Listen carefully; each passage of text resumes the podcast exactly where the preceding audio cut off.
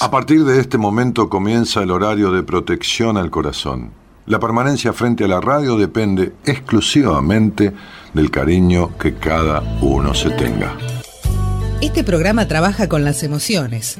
Cualquier semejanza con la realidad es tu responsabilidad, ya que solo vos podrás afrontar lo que fuiste, lo que sos y lo que querés ser ante un imprevisto impacto con ciertas verdades que desconocías. Entendemos que quizás hayas estado huyendo demasiado es hora de dejar de escapar. Gracias por volar con buenas compañías. Con ustedes, Daniel Martínez. Hola, buenas noches, ¿cómo estás?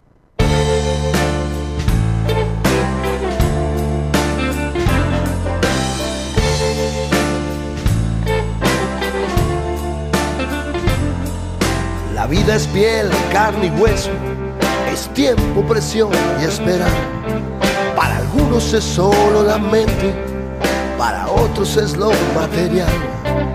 La historia la cuentan algunos y los que no pueden contar la viven igual.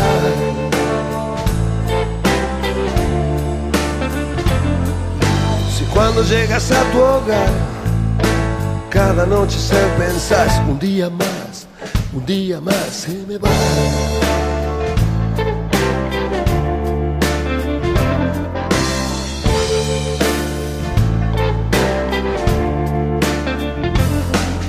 ¿A dónde dejaste tus sueños que no los podés encontrar? Están en una casa de empeño con sueños que nadie va a usar. Y así solo existe el tiempo y lo otro es todo un chamullo de la sociedad.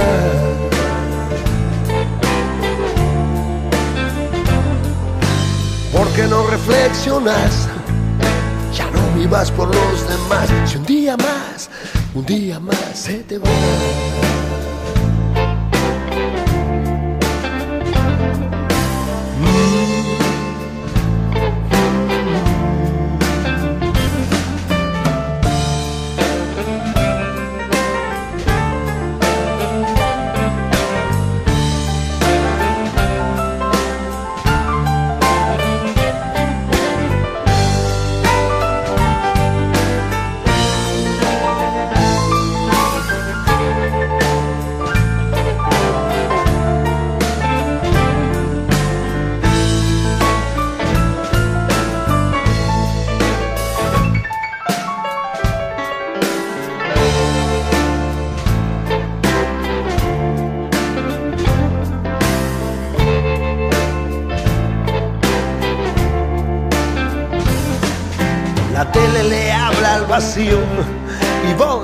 Sentás a escuchar.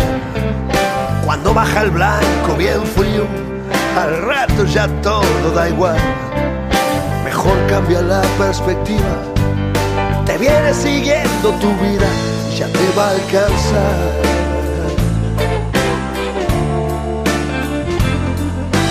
Porque no reflexionas, ya no vivas por los demás y un día más un día más se te va.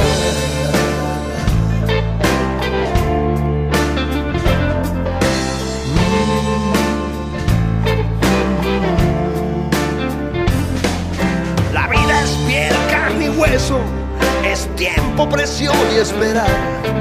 Hay algunos que todo lo quieren y hay algunos que todo lo dan.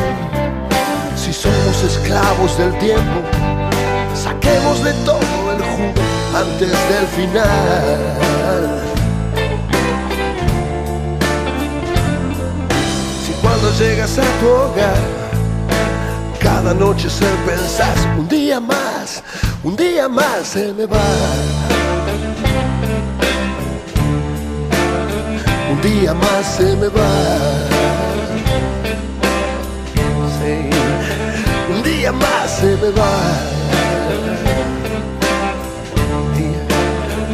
día más se me va. Un día más se me va. Más.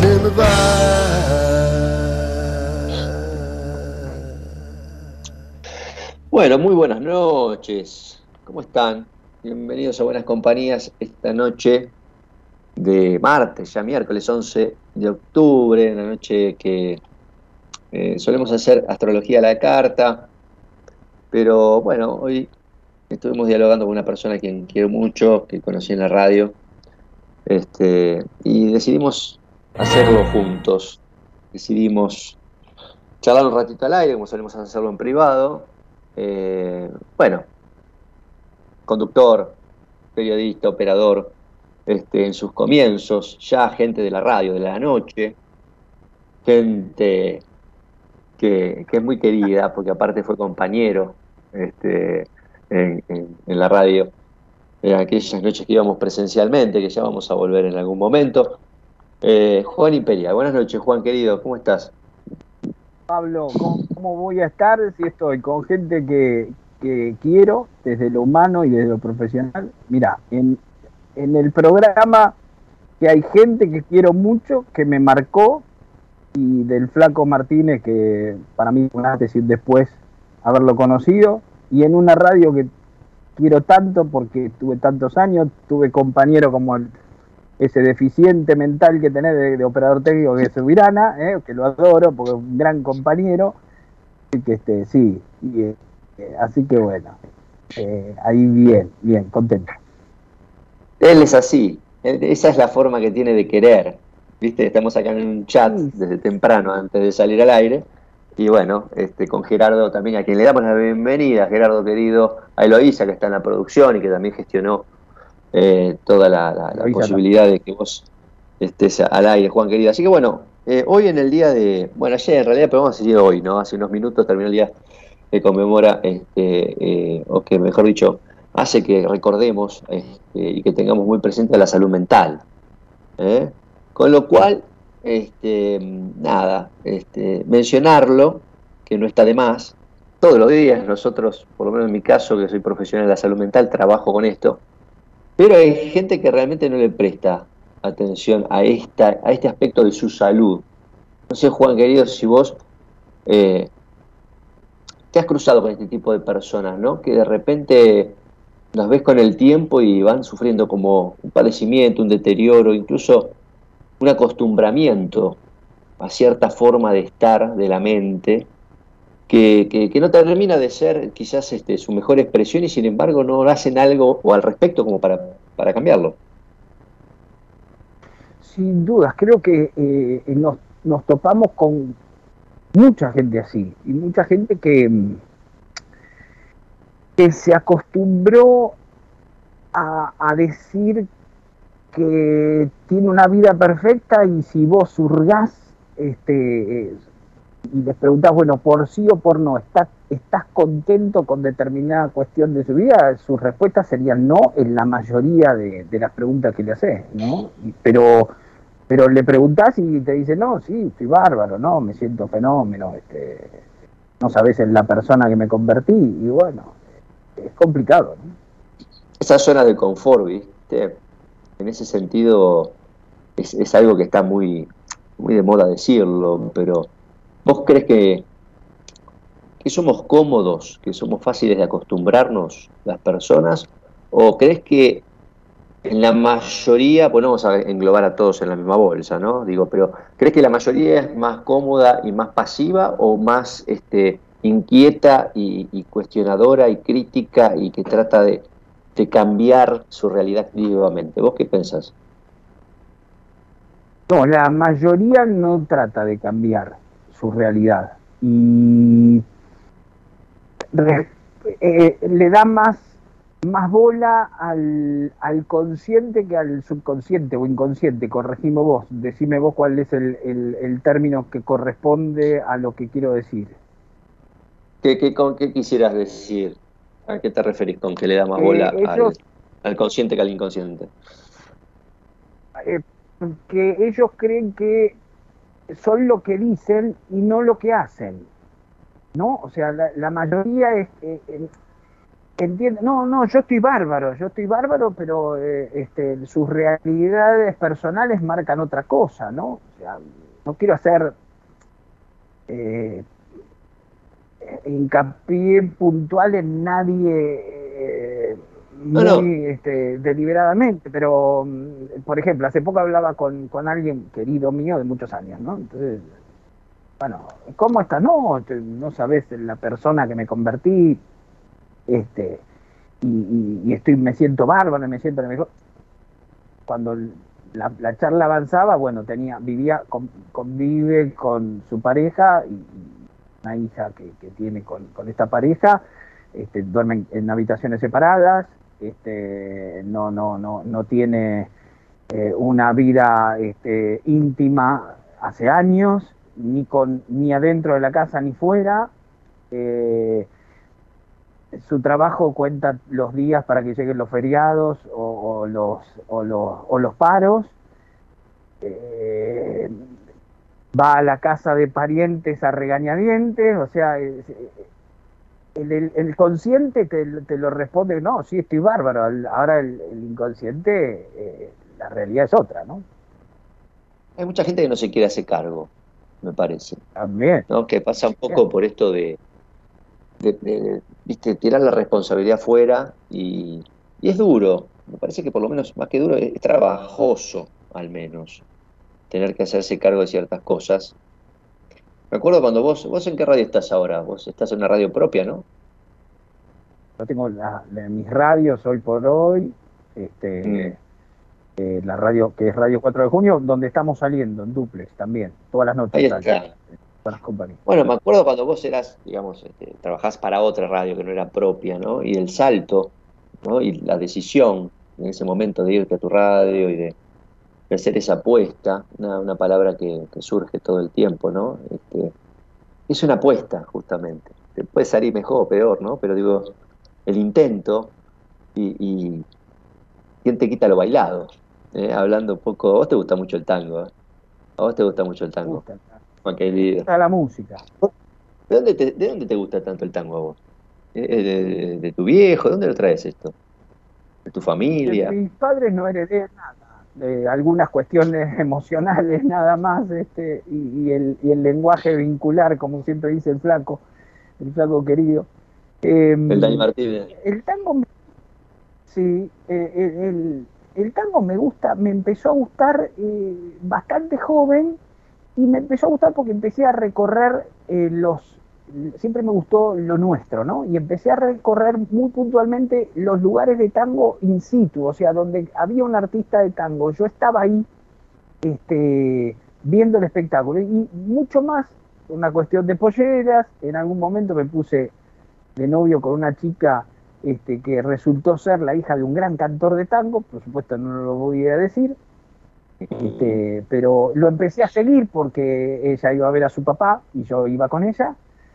Y por ejemplo, vi el último cumpleaños en vida de Argentino Ledesma y estaba, imagínate lo que era ese, esa, esa, este, ¿cómo es que se llama? No, taberna no, es este, cantina en, en, en, Mataderos, eh, en donde estaban celebrándole el cumpleaños a Argentino Ledesma lleno de artistas del tango, del folclore. Así que bueno, me fue atrapando eso, ¿no? Muy, muy, muy, este, muy loco, ¿no? Que traigas el tango. ¿Un tango vos crees que está como, que se está perdiendo? ¿El tango o crees que está más vigente que nunca? El tango está ahí, siempre está, porque es la raíz nuestra. Eh, ¿Vos decís? Está genéticamente incorporado a nosotros, pero por supuesto está devaluado porque hoy no tiene el impulso que supo tener en sus años dorados, ¿no? Y en esto del tango, de, ¿sos, un tipo nostálgico?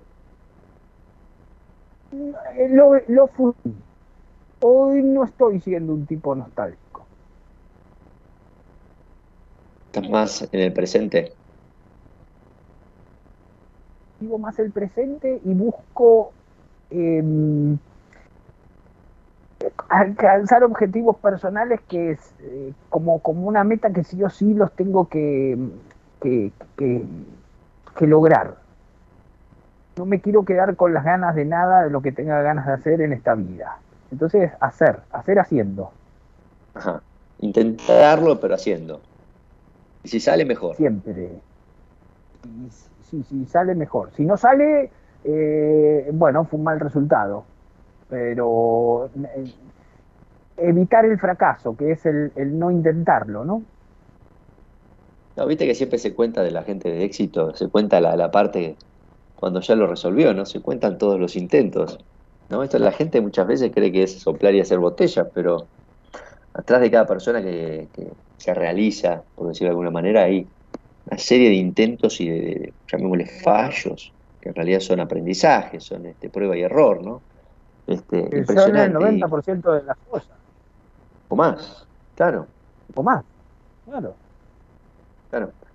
Y no sé si escuchaste el tema de, apertura, viste que habla del tiempo, ¿no? De las horas, de los días, que, de los días que, pasan, ¿no? ¿Cómo se va el tiempo, loco? ¿Cuánto hace que nos conocemos? Más de 10 años. Este, parece ayer. ¿Cómo se va la vida? ¿Cómo se va el tiempo hablando de esto de, dejarse estar y de no, no perseguir un sueño, un proyecto, ¿no? Y de repente te, te das cuenta que te pasaron 10, 15, 20 años y y no es, no es ilimitado el tiempo, ¿no? ¿Cómo, el ser humano se las tiene que ver con ese encuentro en algún momento si es que no hizo bien los deberes, ¿no te parece? Pero cuidado que el tiempo se le va al que hace y pierde la noción del tiempo el que hace, porque vos ponete a pensar en alguien que está condenado a 25 años de prisión y no se le van más los años.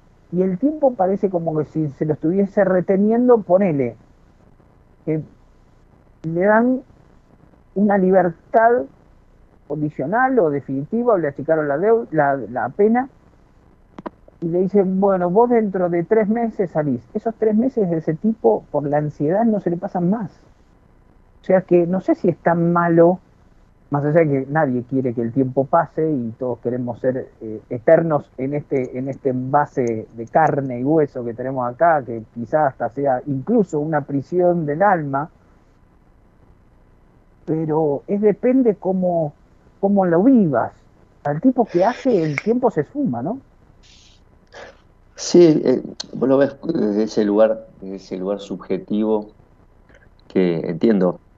Yo lo decía más desde el, es una cuestión quizás atada a, esto de los objetivos, ¿no? Y algo más pragmático, ¿no? De, aquel que no hace y que se le va la vida y que la vive un poco al, pedo, ¿no? Eh, a eso me refería. Y te cuento por qué. Eh, pasa mucho en, la clínica, ¿no? Este, que uno se da cuenta que la gente eh, está como en un Viste que hablamos al principio de crear sus propias realidades. Está como en una, una nebulosa. Y hay muchos elementos que hoy te, se te acercan, ¿no? Este, con la tecnología, con la información y con la, big data, ¿no? y toda esta cuestión que más que aportar parece ser una especie de, de, taponamiento a la posibilidad de un vacío para poder pensarse. ¿no? Entonces yo decía, este, este, consumo de, tiempo, porque es un consumo de tiempo, que no termina de ser sustancial a la experiencia de la persona. Vos lo, que decías recién era la persona que hace y primero que tiene que estar consciente de lo que hace, ¿no? porque también está el, auto, el autómata que hace y hace y hace y se pasó 25 años del mismo laburo sin que le guste y se jubiló y, esperando este, que en algún momento disfrute, ¿viste? Pero de repente, ¿cómo está bueno charlarlo? Porque ¿cuál es la percepción subjetiva de ese tiempo? ¿No? ¿Cuál es esa percepción? No, no es el tiempo del reloj. Vos fíjate que, como decís, ¿no? Vos estás esperando una hora en, el médico y no se te pasa más, y estás a las puteadas, pues si se te no me atiende más, ¿para qué me siento a las nueve? Son las diez cuarto y todavía no me... Y vos decís, che, este, fuiste un sábado a pasarla con tus amigos al club, se hicieron las 7 de la tarde, se hizo de noche, y ¿cómo me pasó el día? No lo puedo creer, ¿no? O sea, digamos, en ese sentido, el tiempo físico es, es el mismo, pero subjetivamente cambia. ¿no? Y yo entendí lo que vos quisiste expresar cuando decís, cuando vos disfrutás muchas veces de lo que, de lo que haces y lo vivís haciendo, se te va. Y por otro lado yo te decía, che, mira, cuando se te va o te diste cuenta que se te fue y que no lo aprovechaste. Bueno, pero entonces hay que tomar conciencia que es lo único que no se recupera y es lo que es lo único que habría que fijarse muy bien a quién se lo dedicamos o a quién se lo regalamos, ¿no? Porque vos podés, incluso hasta la salud, la perdés y la recuperás. Vos perdés dinero y lo recuperás.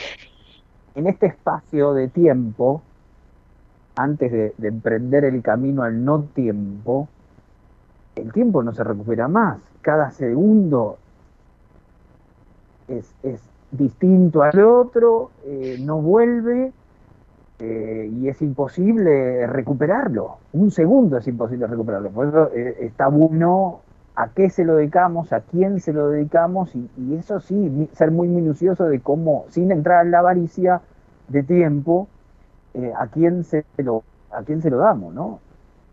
Mira, hay un ejercicio muy interesante para hacer, que es obviamente un ensayo.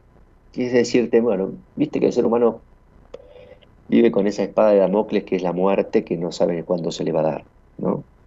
Digo, ¿qué pasa si vos sabés cuándo, cuánto tiempo te queda, cuándo te vas a morir? Pone que te digan, che, te queda un año. ¿No? Entonces, bueno, después del impacto, después de estar mal, ¿eh? ¿qué harías en un año? ¿Seguirías la vida como estás hoy o harías algo distinto vos, Juan? No, yo ya eh, haría, haría un, un, libre un libre albedrío total y absoluto. Seguiría con, con la gente. Mira, me, volviendo a lo que yo te decía de esta persona que yo hablaba hace, hace un rato, una persona X, por supuesto, que no, no puedo que ella cuenta los días para llegar a eh, el feriado o el paro, ¿no? Y yo, por ejemplo, que hago lo que amo, lo que me apasiona, no te digo que tengo dependencia porque no me pasa eso, ¿eh? de decir, no, no puedo estar sin hacer eh, radio un día, pero amo lo que hago. Bueno, eso no lo dejaría de hacer. ¿sí? Porque yo comparto muchas horas de radio con gente que quiero, con gente que admiro. Eh, entonces eso no lo dejaría de hacer. Pero sí, qué sé yo, haría otras cosas que por ahí hoy me tienen, tengo el tiempo ocupado en tratar de alcanzar metas materiales para, para lograr objetivos este, personales, ¿no? O sea, ya como que si vos sabés que en un año si tomás el piroscafo, este, la, la, la no, vida no puedes llegar a esas metas manera, materiales. ¿Y qué sería algo? ¿Es un ejemplo? ¿Pensaste? Sí, mi, mi- de, de lo que haría o de lo que estoy buscando personalmente. No, de lo que harías en, este, en ese caso, ¿no? Me juntaría con, gente querida, no sé, a, co- a- a comer más seguido, a reírnos, a, no sé, a- elegir a alguien para decir, che, me queda un año de vida, nos vamos una semana, eh, vos y yo, a la playa tal y dale. Este, elegiría personas para vivir días, momentos especiales, tipo de despedida, ¿no? Ujú. Ok. Sí, siempre después cuando se termina este ejercicio uno se puede quedar reflexionando si pudiera llegar o no a hacer, o si podría llegar o no a hacer este, el ejercicio de incorporar algo de lo que supuestamente haría. Que parece, no, no, no, no parece tan lejano lo que acabas de decir por lo menos. ¿Cuánta gente cree que nos está escuchando que está pensando ahora qué haría si le quedara menos tiempo? ¿Qué cambiaría, por ejemplo? Todo. Lo que vos decías, ¿no? Este, quizás eh, su temor material o su, o su sensación de, de- de- de- de limitación o de autolimitación que muchas veces pasa, ¿no? Uno dice, no, eso no lo puedo hacer. No, ¿para qué voy a intentar? ¿No? Digo, ya cuando no tenés nada que perder. ¿No? ¿Estás ahí, Juan? Parece que lo perdimos. Ahí está. No, no, no, lo tenemos. Ahí está. está. Te decía, em, yo creo que cuando vos haces esa, esa pregunta, eh, todos se, se- se les dispara el ¿y yo qué haría? Si me dicen tengo tanto tiempo de vida, te vas a morir dentro de... Te vas a morir físicamente. Yo creo que seguir... eh, carnalmente, ni siquiera físicamente, porque yo creo que seguimos la historia en otro plano y físicamente. Pero... Eh, entonces la pregunta que nos limita. Nosotros. Nosotros mismos. Claro. Pues está la, viste, después están, están los mecanismos, ¿no? Está la queja, está, como te decía antes, está el echar la culpa afuera, está, ¿no? Digo, al final la, conclusión pareciera ser esa, ¿no? Esa autolimitación, no sé si a través de, mandatos, de, autodefiniciones, de, emociones enquistadas. Mucha gente que tiene miedo a vivir, Juan. Miedo. Miedo a la vida, miedo a, a soltarse, ¿no? Miedo a agarrar y, viste, ir a una cruzada, una guerra. No, no, miedo a, hacer lo que le gustaría hacer, que son cosas quizás muy valiosas y muy simples, como muchas de las que dijiste. Entonces, y después pasa, pasa también, Pablo, por la ambición que uno tenga dentro. Hay gente que tiene ambiciones estrictas y exclusivamente materiales. Y, uno, y hay gente que tiene ambiciones espirituales, hay gente que tiene ambiciones afectivas, eso también depende a quién le cae, ¿no? Esa posibilidad de saber en el tiempo, en este espacio de tiempo, eh, qué haría si tuviese una fecha de vencimiento eh, que, damos vuelta al dorso del, envase y, y, la descubrimos, ¿no? Sí, hay que ver si todos despiertan con ese con esa fecha de vencimiento. Pues hay gente que aún con esa fecha de vencimiento igual seguiría hasta un cierto punto dormida. Yo sé que esto te gusta a vos de los que están, los que despiertan y los que siguen dormidos, ¿no? Me hace recordar la película de la Matrix. Este, y, siempre volviendo al mismo tema, ¿no? La realidad que uno se construye, o la realidad que uno cree, o la realidad, que uno descree, o la que podría llegar a cuestionar. ¿no? cómo gira todo en torno a esta cuestión del, animal de costumbre que somos, cómo necesitamos esa estabilidad, esa, me parece, ¿no? Como esa referencia, ese tiempo y espacio, ¿viste? Que uno dice, bueno, en definitiva, ¿quién soy? ¿De dónde parto? ¿no? esa, dialéctica permanente entre lo que se constituye y lo que se, se, rompe para poder darle lugar a lo nuevo, ¿no? que te viene a transformar de alguna manera, te viene a cambiar somos eh, los que nos limitamos, somos los que nos impedimos, eh, todo está en nosotros, ¿no? Lo bueno y lo malo que nos construyamos, esto eh, está claro. Todo, todo lo que nos pasa, para bien o para mal, lo edificamos nosotros en el día a día, ¿no? Y todos los límites que no, que no superamos son los que por temores, por, por, por sentirnos menos, eh, no, nos, no nos animamos a ir a, traspasar esa línea, ¿no? esa línea divisoria entre lo que, lo que estoy siendo y lo que quiero ser en realidad. ¿no? Bueno, vos tenés cuántos años ya, Juan? ¿Qué tenés? 47. Bueno, más o menos, contemporáneos somos, año más, año menos, pero digo, ¿cómo cambió lo que era nuestra juventud, nuestra, nuestra primaria, nuestra secundaria, hoy, ¿no?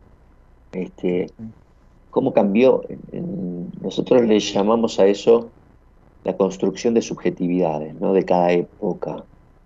¿Viste? Como, si el ser humano en realidad se, pudiera formatear en, su psiquismo de acuerdo a lo que cada, cada lógica de cada época propone, ¿no?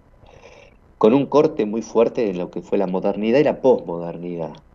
La modernidad con la cuestión de lo, de lo estable, de la estructura, de las instituciones, de la familia, de la escuela, ¿no? de, del trabajo estable, del progreso, de los años para conseguir. ¿no? Está, Y la, la, la posmodernidad que es mucho más inmediata, eh, yo por, cuando te escucho decís, no, porque tengo un tiempo para sostener mi proyecto y porque tengo mis ambiciones, suena muy moderno, ¿no? En tu constitución, lógicamente, porque somos de, la, de, los setenta y pico, ¿no? Entonces, vos agarrás hoy un pibe que nació en el 2010, 2011, 2005 y te hablas, viste, de proyecto a dos, tres años, ya te mira raro, diciendo, ¿cuántos años? Este, dame un curso de tres meses a mí. Mirá que yo a fin de año estoy pensando en cambiar de laburo, que empecé antes de ayer, y el año que viene por ahí me voy de viaje a, a, Kamchatka, viste.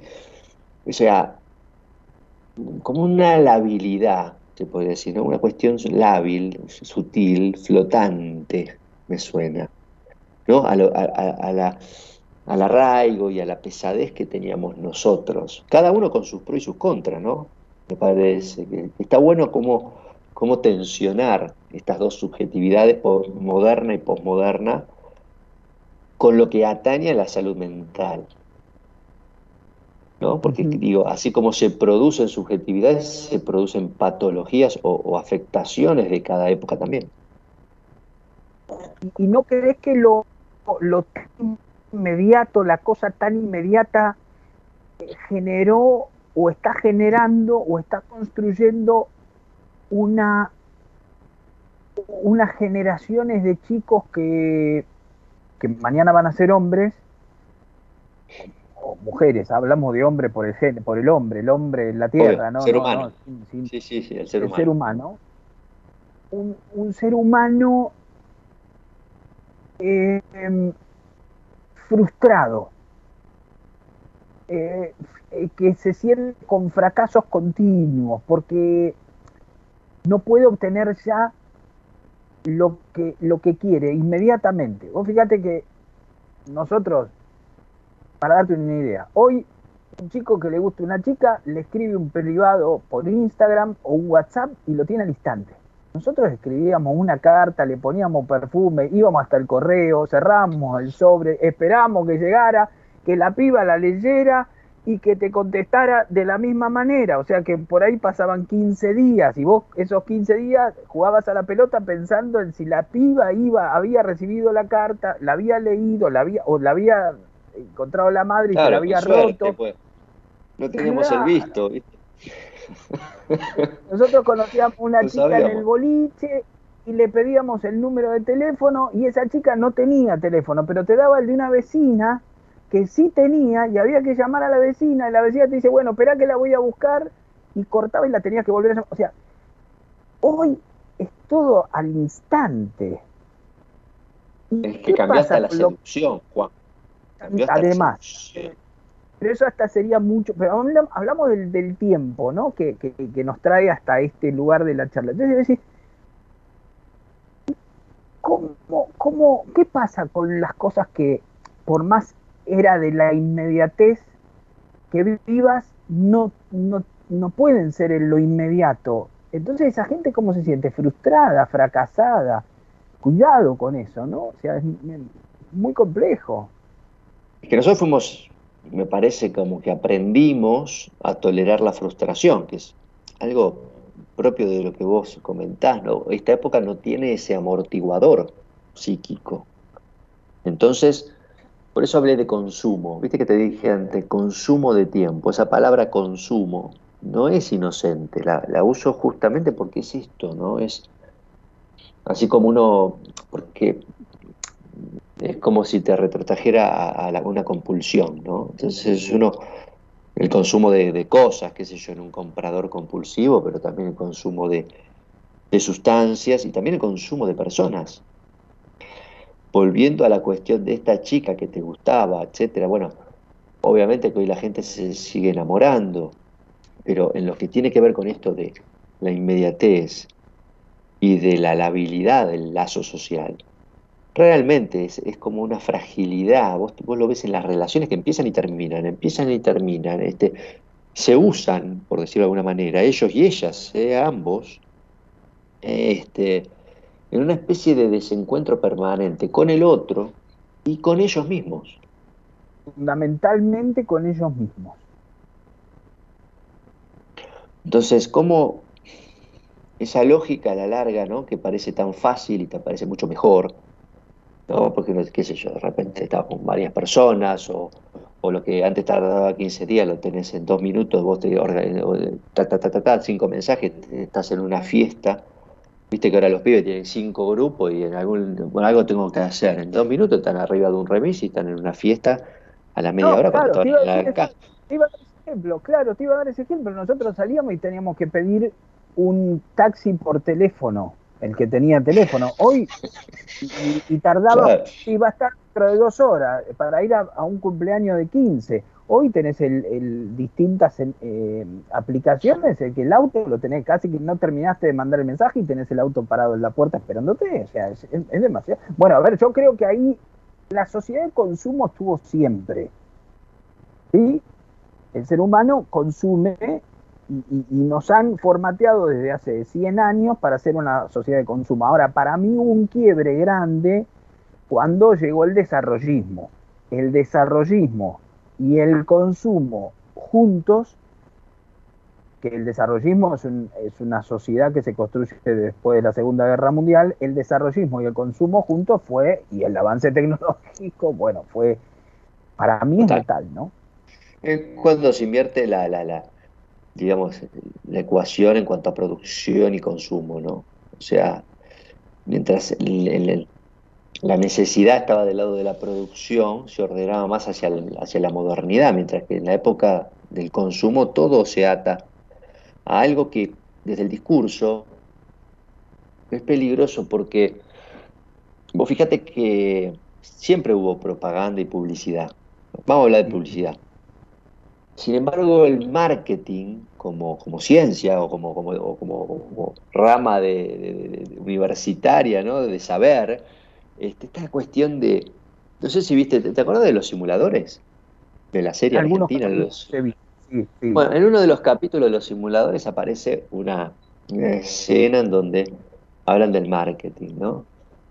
Y le piden a uno que hace marketing una definición, y palabra más, palabra menos, es el marketing es, es, es el arte de hacerte creer que, que, lo que no necesitas lo necesitas. Y encima te va a hacer feliz. Qué choque duro, ¿no? Cuando de repente el que conoce, digamos, la lógica del deseo del ser humano, que es esa lógica de siempre ir, ¿no? El motor de siempre y por más.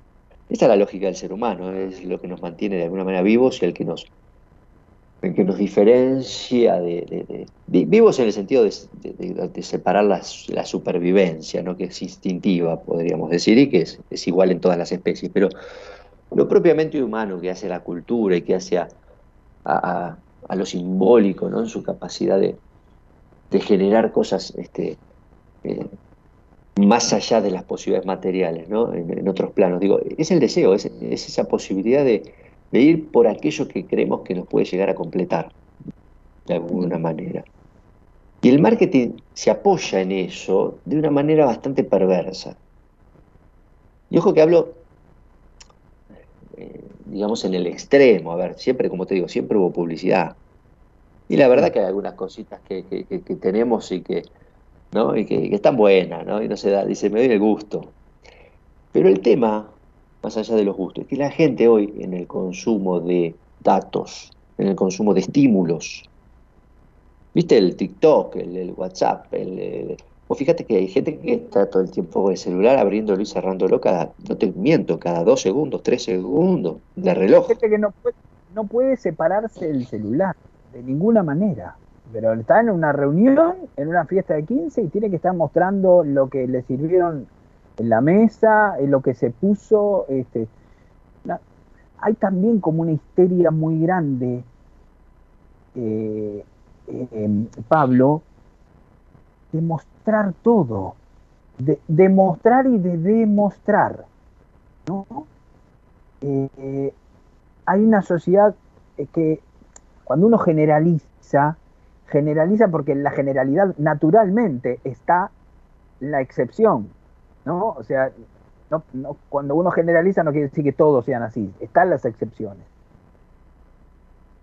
Uy, hay una necesidad de mostrar qué bueno soy con mi hijo, qué bueno soy con mi ahijado, qué bueno soy con mi, con mi novia, qué buena, qué buena soy con mi novio. Mirá lo que le llevé de regalo, mirá. Hay como una histeria de apariencia y de demostrar y demostrar muy fuerte, ¿no? Que lo generó esta, esta eh, sociedad de consumo mm, mega desarrollistas, ¿no? Y a mí me parece que es la resultante de algo muy macabro, que es poner a los seres humanos eh, a disposición de la herramienta y no al revés. Mientras la herramienta estaba a disposición de la, gente, del ser humano, para mejorarle la vida o para ayudarla con su, con su cotidianeidad, la cosa funcionaba. Eh, naturalmente que para un tipo del campo tener que arar a mano o arar con un caballo, cuando llegó el tractor, le solucionó un problema. Ahora, cuando tanto avance tecnológico de golpe, que después de 1947 fue eh, tremendo, eh, cuando llegó tanto avance de golpe y la herramienta se puso, el ser humano se puso al, funcionamiento de la herramienta se puso, puso al ser humano a su, a su servicio, ahí cambió la cosa. Sí, pareciera ser no inocente, no, no casual este, esto que decís. No, pareciera haber toda una lógica. Ahora, qué duro para la persona que, porque me pongo de los dos lados, ¿no? Digo, aquel que consume y que en ese consumo de lo que, de estímulos, no encuentra finalmente como también aquel otro que en el extremo no puede consumir porque no puede acceder, porque está en, el otro punto, ¿no? que de alguna manera por una cuestión, digamos, este, material no, no, puede acceder, ¿no? con lo que implica pensarse fuera de aquello, ¿no? con lo que, lo que implica de exclusión, ¿se entiende? O sea, ¿cómo funciona, y uso la misma palabra que usaste vos, de perverso el tema, ¿no? ¿Cómo funciona perversamente esto, ¿no? Que se juega la inclusión o exclusión en una especie de existir o no existir. Pero sigue estando en uno, Pablo. Por supuesto, por eso siempre vamos a remitir a una cuestión de formación y de educación. En el punto final, vos fíjate que si vos buscas este programa, Buenas Compañías, en, las redes, figura como programa educativo. No figura como programa periodístico, ni psicológico, ni, de interés general, es educativo. Por lo menos la vez que lo busqué, que me tomé la, el trabajo de hacerlo, figuraba de esa manera.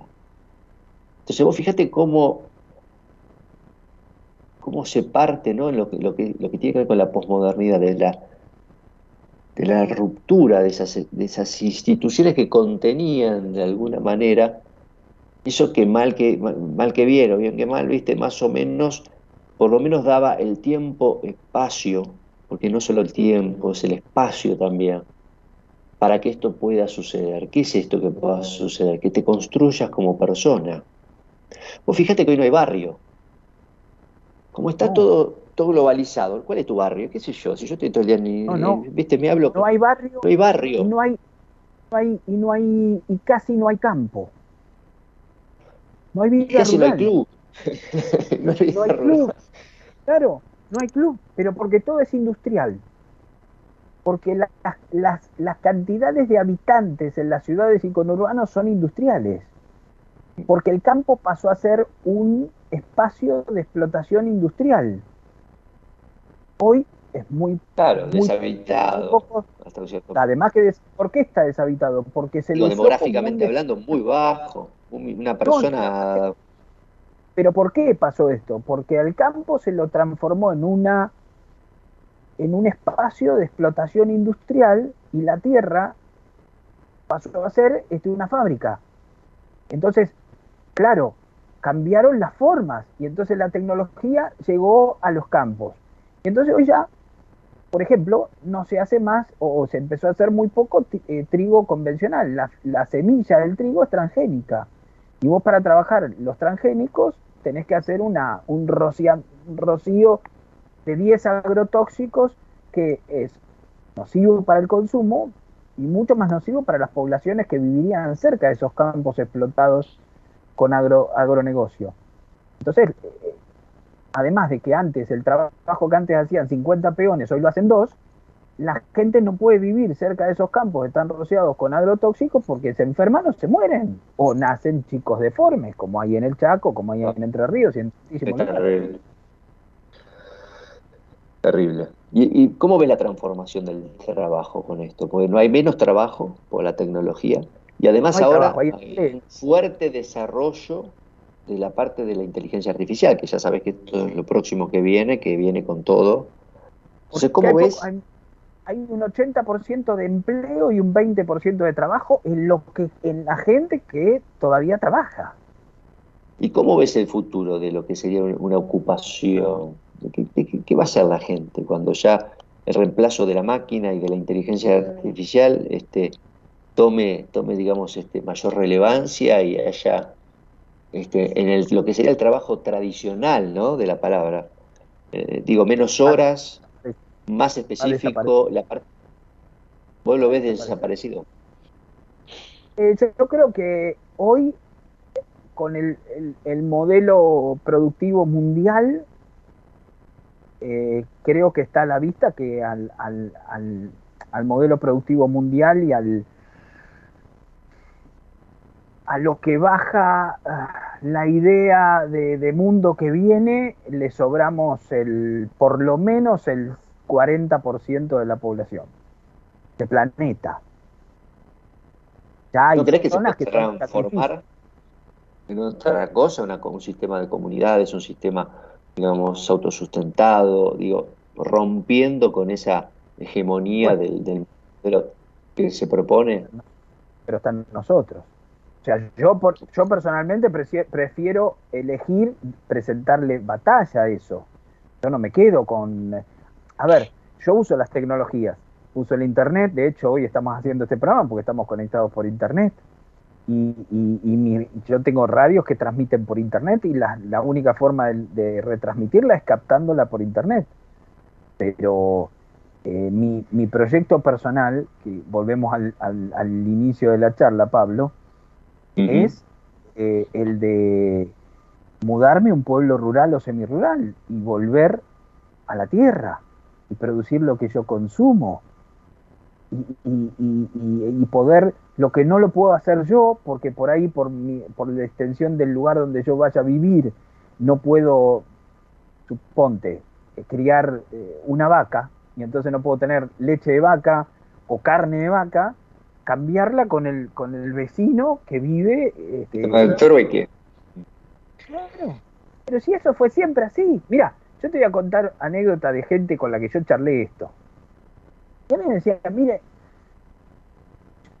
mis, padres eh, hubo dos o tres años que vivieron sin trabajar. No porque no querían, porque no había trabajo.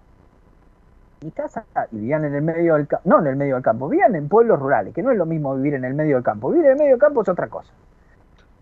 Pero vivían en pueblos rurales y dos o tres años sin trabajar los padres, pero la comida no le faltó nunca. No la polenta, los fideos, no, no, no, no, la comida. La fruta, la comida, eh, todo eso nos faltaba. Y lo que no tenían lo cambiaban con el vecino. Esa convivencialidad de antaño es la que deberíamos volver hoy alejándonos de las ciudades, porque vos ponete a pensar, se ponen a pensar los 18 millones de, habitantes que viven en una superficie muy chiquita, todos viven arriba del otro, uno arriba del otro, en barrios donde antes vivían 50 familias en una manzana, hoy viven 50 eh, en, 20 metros para arriba. Claro. Sí, pero anónimos.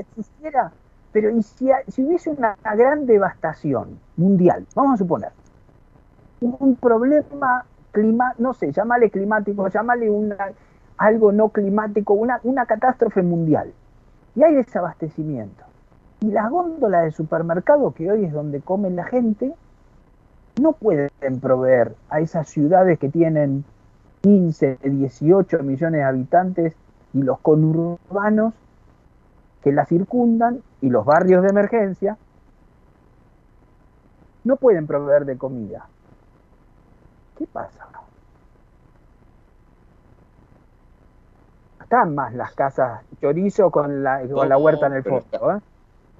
Pero está claro que acá este, este el sistema propone una, justamente una forma de abastecimiento en la cual somos totalmente pasivos no somos generadores de lo que consumimos de alguna manera, sino que simplemente hacemos esa especie de, transacción de trueque que es, bastante frágil.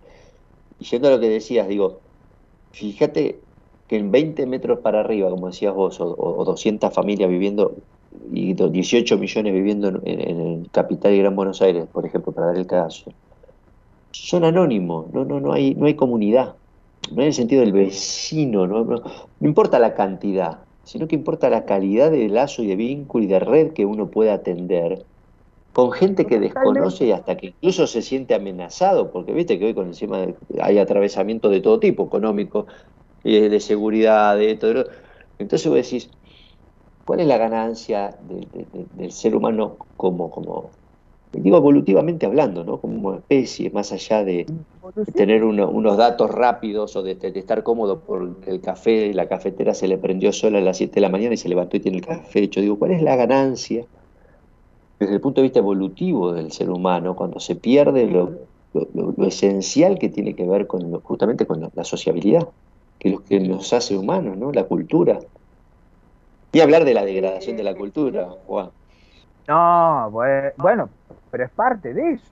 O sea, eh, era parte de nuestra cultura que, nuestros abuelos hicieran un, bizcochuelo, cortaran un pedazo, lo pusieran en un, plato, lo taparan con una servilleta y se lo llevaran a la vecina. Eso era la cultura, eso es nuestra cultura. Por eso cuando algunos gobiernos municipales te dicen llevar cultura al pueblo, es una estupidez. primero es mentira. Y es una estupidez porque la cultura no la lleva una gestión de, gobierno. La, cultura es el pueblo. ¿Cuánto hace? Formamos nosotros, mismos con los usos y costumbres. Claro, haciendo barriletes, remontando barriletes, hacían cultura los chicos, o, en, el, en, el, en el campeonato de truco del club del barrio, lo hacían la, la comunidad.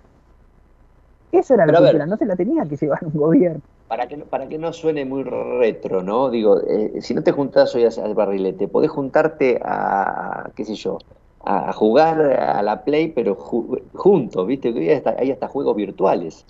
Ni siquiera se juntan los pibes a, jugar, ¿viste? No, no. Saca lo tecnológico. Pero que haga la prueba el que nos está escuchando. Con que uno lo haga, vamos a... Ya no podemos llamar dichoso, Pablo, esta noche que mañana alguien haga un bizcochuelo casero. Corte un pedazo, lo ponga en un plato, lo tape con una servilleta de papel, le toque el timbre a la vecina que vive en el, en el mismo piso. Sale de la puerta de su departamento y lo ve enfrente, está, y por ahí ni se saludan. Le toca el timbre, mire, hice este bizcochuelo, le traje para que tome con el mate. Punto. Ya es un lazo. Estos lazos se perdieron. No se llame yo, yo se lo acepto. No, ya, no, sí, ya no. Este, con todo lo que la gente se siente sola, Juan, ¿no? Si, si, si uno se diera cuenta que generar esa cercanía y esa compañía, hablando de buenas compañías, por algo, se escucha la radio, Juan querido. Vos sabés que nosotros entramos a la casa de la gente como si fuéramos parte de un poco de su vida, ¿no? Después de tantos programas y años y años y años. ¿Viste? ¿Qué sé yo? Uno dice, no, voy a poner a Dani Martínez, Dani Martínez, los cruza por la calle y los saluda como fuera un familiar. Claro, son 30 años de radio, ¿viste? Vos decís, ¿de dónde viene esa? Vos que sos un tipo de radio, digo, que es distinta a la tele, ¿viste? ¿De dónde viene ese...? Yo construí familiaridad con oyentes. Por eso te digo, ¿de dónde viene esa, esa, esa magia de lo radial para vos? Eso que te dije yo, porque por, e, parece una estupidez lo que estamos diciendo, Pablo, pero no es, porque si nosotros sin pedir permiso entramos a la casa del otro y nos hacemos familiar, nos familiarizamos con alguien, porque le hablamos de un tema que por ahí le interesa. Imagínate el tipo que tiene o de la, o de la mujer que va y hace eso. y se empieza, lo que pasa que también, Pablo, ¿Cuánta gente se siente sola estando rodeada de gente? Y hoy hay mucha de sensación de soledad. Y entonces, ¿cómo construye esa, ese vínculo con el otro alguien que se siente solo, aunque esté en el medio de un recital de Megadeth, en el medio de un pogo? Bueno, eso es uno de los padecimientos de la época, esa sensación de soledad. Pues fíjate que. Perdón, perdón, perdón, perdón, perdón. Sí. Perdón. Te, te, hago una, una pregunta de esto que me decís. Y no, y no es normal que y no es normal que se sienta solo porque nos tiraron una cantidad de adelantos tecnológicos y, de golpe no nos prepararon para ellos y nos dejaron solos con ese adelanto. ¿Y no es normal que la gente se sienta sola? A ver, como decía Dani, ¿no? Este, una cosa es estar solo y otra cosa es esa sensación de soledad. Uno puede sentirse solo rodeado de gente, lo acabamos de decir, y uno puede estar muy bien solo. El tema es en las expectativas en dónde lo pone, me parece, a uno y qué tan activo o pasivo uno se queda frente a lo que viene de la afuera. Cuando hay toda una. Cuando vos tenías antes que, salir, como decíamos, a producir, salir a trabajar, salir a, si, no, si no tenías esa actitud, no te lo venían a traer. Hoy te, hoy te viene todo. Hoy te, te, traen, viste, haces así un clic y te, viene uno, te toca el timbre y te trajo lo que. ¿entendés? O sea, entonces esa pasividad frente a la cual te dejan, no te dan tiempo ni siquiera aburrirte. Porque es estímulo, estímulo, estímulo, estímulo, estímulo. Entonces, cuando vos me decís la tecnología, sí, por supuesto, todo lo que, lo que haga un reemplazo de ese tiempo-espacio para el encuentro, y que lo allane de alguna manera y que dé una solución facilista, utilitaria, pero que no permita construir ese volumen que se genera en la interacción propiamente humana, va en detrimento de, lo que sería esa sensación de, estar acompañado y de, poder generar lazo. Por eso me parece que la sensación esa profunda de soledad en el fondo es una sensación de impotencia a generar ese encuentro. Porque si vos te sentís solo de última, agarras y decís, bueno, che, me siento solo, me voy a buscar a alguien. O sea, me voy al almacén, me voy a la vecina, como decía, me voy al club, me voy a, qué sé yo, me voy a pagar un impuesto y hablo con el cajero. Lo que sea.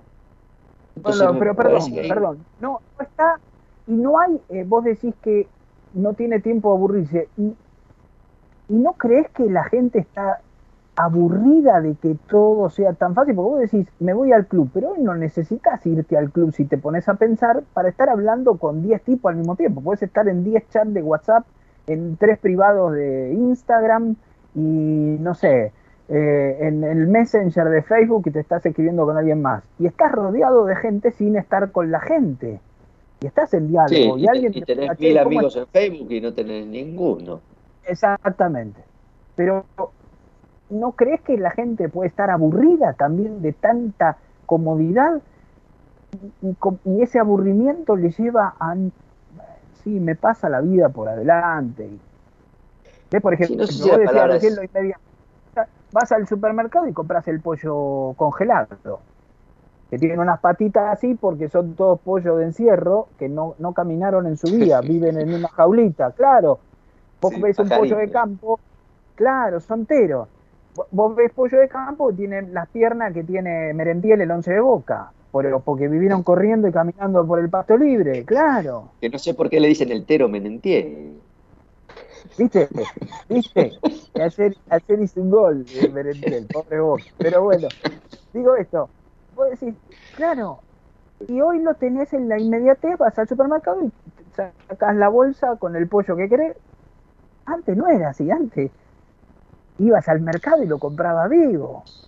¿Me explico? Sí, mira, vos hablaste de, sí, hablaste de, aburrimiento, ¿no? Pero yo al aburrimiento siempre le tengo como una cierta este, simpatía. Ajá. Me parece que lo que se juega es algo más que aburrimiento. No, pues, me parece que va más allá y ya hay una sensación de estar hastío, y ya, viste, medio una cuestión de estar un poco vencido, de estar un poco derrotado parece que va un poco más porque el aburrimiento, viste, en algún punto te pincha y decís, bueno, algo voy a hacer. hasta se te puede ocurrir algo interesante. ¿no? El tema es, este, como decía Deleuze en algún momento, Deleuze hablaba de las máquinas deseantes, ¿no? Entonces decía que nosotros nos pueden alienar en lo que podemos desear. Quiere decir que podemos creer que queremos algo sin, sin realmente quererlo, pensando que eso es lo que realmente queremos. Esa alienación del deseo habla un poco de, digamos, de nuestra facilidad para ser seducidos y de ser corridos de lo que sería, si se quiere llamar, nuestra esencia. Si, vos querías ir para allá, ¿por qué estás yendo para allá? ah, no, sí, me acuerdo, ya te pasó la vida. Vos querías ir para allá, no para allá. ¿Qué te pasó en el medio? Que no tomaste conciencia. Y ahí me parece que hay toda una, sistematización en cuanto a, la distracción, principalmente, al perseguir la zanahoria, ¿no? El burro que persigue la zanahoria. Bueno, hay toda una lógica que me parece que te hace perder primero el foco y después te hace perder mucho tiempo. Hay una industria de la distracción. Bueno, justamente. Esa industria de la distracción este, es digamos, funcional, me parece, al, adormecimiento, y no quiero ir un poco más allá, pero al atontamiento de las personas. Entonces, vos sabés muy bien, cuanto más dormido, cuanto más atontado estás, más fácil es de llevarte para donde, donde quieran y que vos creas lo que quieran ellos que, tenés que creer. Eh, es un trabajo generar conciencia crítica. ¿Viste cuando te dicen, Pablo, viste cuando te dicen no estás, eh, no estás deprimido, estás distraído? Sí, sí está, está esa frase. Sí, sí y te distraen con 70, 70 grietas diferentes. Hoy creo que, eh, por ejemplo, en Argentina estamos sumergidos en 80 grietas diferentes. Distraídos en grietas, en peleas estériles, eh, distraídos en, en, una sociedad de consumo que el, hoy te compraste el iPhone 78, pero dentro de media hora ya el mercado lanzó el 84 y entonces vos ya estás 6 iPhone atrás. Este, y, vamos a decir lo que estamos hablando. Eh, eh, ahora, ahora hacemos el canje con, con iPhone. Sí, estamos Bueno, claro, queremos anunciar que. Sí, qué bueno que está. El, 78 está bueno. Sí, sí, sí. Queremos anunciar. Está mucho este, mejor que el 77, porque viste que antes era, era cuadradito y era curvo. Viste que medio curvito. Sí, No, nada que ver, nada que ver. Eh. La verdad que, es espectacular. Mira, qué bueno que será el, el, iPhone 78 que uno pone los videos de Boca y gana Boca en esos partidos, mire, por la Copa de la no, decime cuál es que lo compro, sí, vamos a decirle a la gente que está entrando ahora que estamos con Juan Imperial, que es un invitado esta noche, este, buenas compañías, hoy estamos haciendo este, astrología. A la carta, porque estaba como invitado Juan, así que vamos a estar charlando de algunos temas. Nos gustaría que la gente que está acá en el chat, en el, en el chat de Buenas Compañías de YouTube, eh, nos ponga ahí algunos, algunas temáticas, algunas preguntas, además de los saludos, ¿eh? por ejemplo, de Cristina, de Gabriela, este, de Analía, bueno, que nos pongan ahí algunas inquietudes, igual vos, Juan, en tu, en tu, en tu radio ahí que estás haciendo el duplex, este, no sé si dice así. Eh, bueno, de alguna manera, alguna reflexión, ¿eh? Por ejemplo, acá Alicia dice, buenas noches, el tango no muere nunca, porque la letra cuenta de un sentimiento que en algún momento se vivió. Uno, nostalgias, etcétera, ¿no? Es verdad, ¿qué, tango te marcó, Juan? En la letra. O, el tango. O un tango por un momento de tu vida, o porque lo asocias con alguna situación o persona. ¿Cuál, ¿Qué tango te marcó? No me digas todo. Decime alguno. No, no, no, no, ¿sabes qué me marca más que la letra? El tango es la melodía. Ajá. Eh, por ejemplo, viste que vos me decías antes, en, antes de arrancar, pensate un par de tangos, se lo tiro a Subirana, mirá.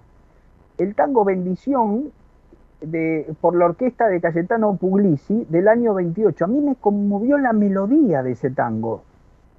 Eh, Vamos a buscarlo, a ver, a ver Gerardo si lo tenés. Bendición, vuelta, Juan. Bendición por la orquesta de Cayetano Puglisi. Puglisi, como Pugliese pero sin la E, Puglisi. Y después, por ejemplo, el tango nunca tuvo novio. La letra es una letra de, de, una chica que, bueno, que no ha sido muy agraciada en el amor, pero la melodía, me encanta la melodía, me encanta la melodía de ese tango. Esto que decía este, esta, esta Alicia, esta, esta, esta, oyente que está escribiendo, viste que el tango cuenta ciertas verdades, aparte de la poesía, ¿no? Pero que son transversales a, a las épocas. Vos escuchás un tango de hace 100 años y te está contando algo que viviste esta semana, y que te vienen y te lo traen a terapia. Digo, cómo hay una parte esencial, me parece, de la experiencia humana que no cambia más allá de todo el intento de la, del, del, aparataje, ¿no? Para, para, para modificarlo, ¿no? Claro, eh, es increíble. Eh, hoy, hoy hay desamor virtual, ¿no? Pero deja, no deja de ser desamor. Hay engaño virtual, eh, pero no, no, deja de ser engaño. Y por ahí, le, en vez de eh, a la luz del candil hubiesen escrito... Eh, eh, a la luz de la tira LED. A la, del Instagram, claro, te descubrí con el, con el otro, este, con mi mejor amigo, claro, y entonces fui a la casa y, y los apuñalé a los dos, este, y, y, lo mostré por YouTube, y luego me corté, me corté las venas, este, ¿viste? Esos tangos con, oh, sí, sí, sí. con mucho ronga, ¿viste? Sí, sería así, una cosa así hoy, ¿no? Igual, viste que hablaste de desamor, me parece que, el, el, el, que la construcción del amor hoy es difícil. El tiempo para el amor. Viste el tema eh, del amor, no, la, no el enamoradizo, no, no, no lo inmediato, de, ¿no? sino el tiempo para construir, el, el poder estar con alguien eh, en esa, esa unión que no es perfecta en esa unión que justamente al ser imperfecta necesita ser construida. Tenemos un tango ahí. A ver, bendición, Gerardo, mándalo un toque. Este es el tango que, que lo marcó a, a, Juan Imperial. A ver, ¿cuál es?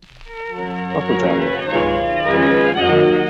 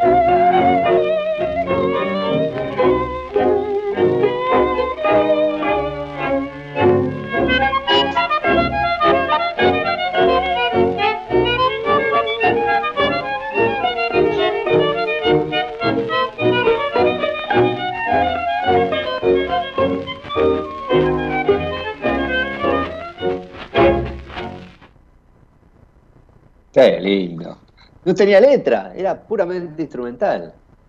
Te lo dije yo, eh, eh, me, eh, me, gustan las melodías, sí, sí, me gustan las melodías, más que las letras. Soy más de, me lleva mucho la, los instrumentos. Hoy yo no puedo entender cómo los chicos hoy escuchan música que no se hace con instrumentos musicales. Bueno, esta, e, es un poco la, la, este, la forma en que cada uno se acerca al arte, ¿no?